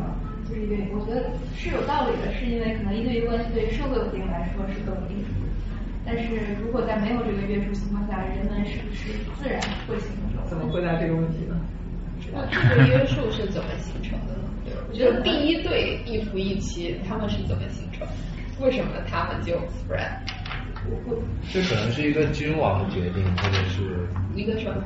一个 king，对啊，是一个就是一个这个 king 为什么要这样决决定？就，假如他是不适应进化环境的话，这个 king 可以可以这样决定。但是这个 king 死了之后，这个 structure 会再被流传到今天。对，而且顺序肯定还会更早，因为家庭的出现肯定是比这种君君主制的这些出现更早的。所以说家庭的出现，其实它建立的基础要看说到底社会形成的那个时候，因为我知道在社会学里面已经讲说那个。对于母权社会的那个存在，好像已经被证伪了吧？好像说是在考古上面没有发现，所以最开始的时候就是一夫多妻，好像，然后演化到一夫一妻，所以中间它是怎么变化的？这个可能要考虑它是就是就是你说的社会因素也好，还是说人的这种生理机能在中间也发生了变化？比如说某种激素真的就就是那种等位基因上面出现了一种规律性的偏移之类的。是说在这个过程中，对会不会？对我也不知道会不会就是能够有这种生物考古学之类的一些其他发现去佐证。就最接近生物考古学的就是人类学或者就研究动物，比如说猩猩啊那些。对对对。嗯，具体是怎么样呢？就不知道，就不在今天讨论范围内了。嗯，差不多再说。我觉得差差不多了。嗯，这个是一个比较新的一个。说法，我觉得只能说是一种说法，就他也是把爱分成了几种，然后每一种呢，他说对应这个不同的神经基础之类的。他的做法其实就是我们最开始说的那个实验，就是你把一个人他，嗯，嗯，然后他他解用那个几个神经基础来解释为什么爱某个人，就是他会把一个人的性格。然后分成四类，然后这四类什么 explorer、builder、director、negotiator，这是通过那个心理学性格测试那种量表，然后把这个量表和他的那个神经的压力活跃联系起来，就他们做了大概这样的联系，然后说啊，第一种人和第二种人都喜欢和自己一样的人在一起，然后什么第三种人喜欢和第四种人在一起。回去看一下这个。对对对你可以看一下就我当时是一个故事吧然后给我们班也说了好多这种实验的存在的问题然后这里甚至都没有关于爱是怎么产生的就是做一些 creation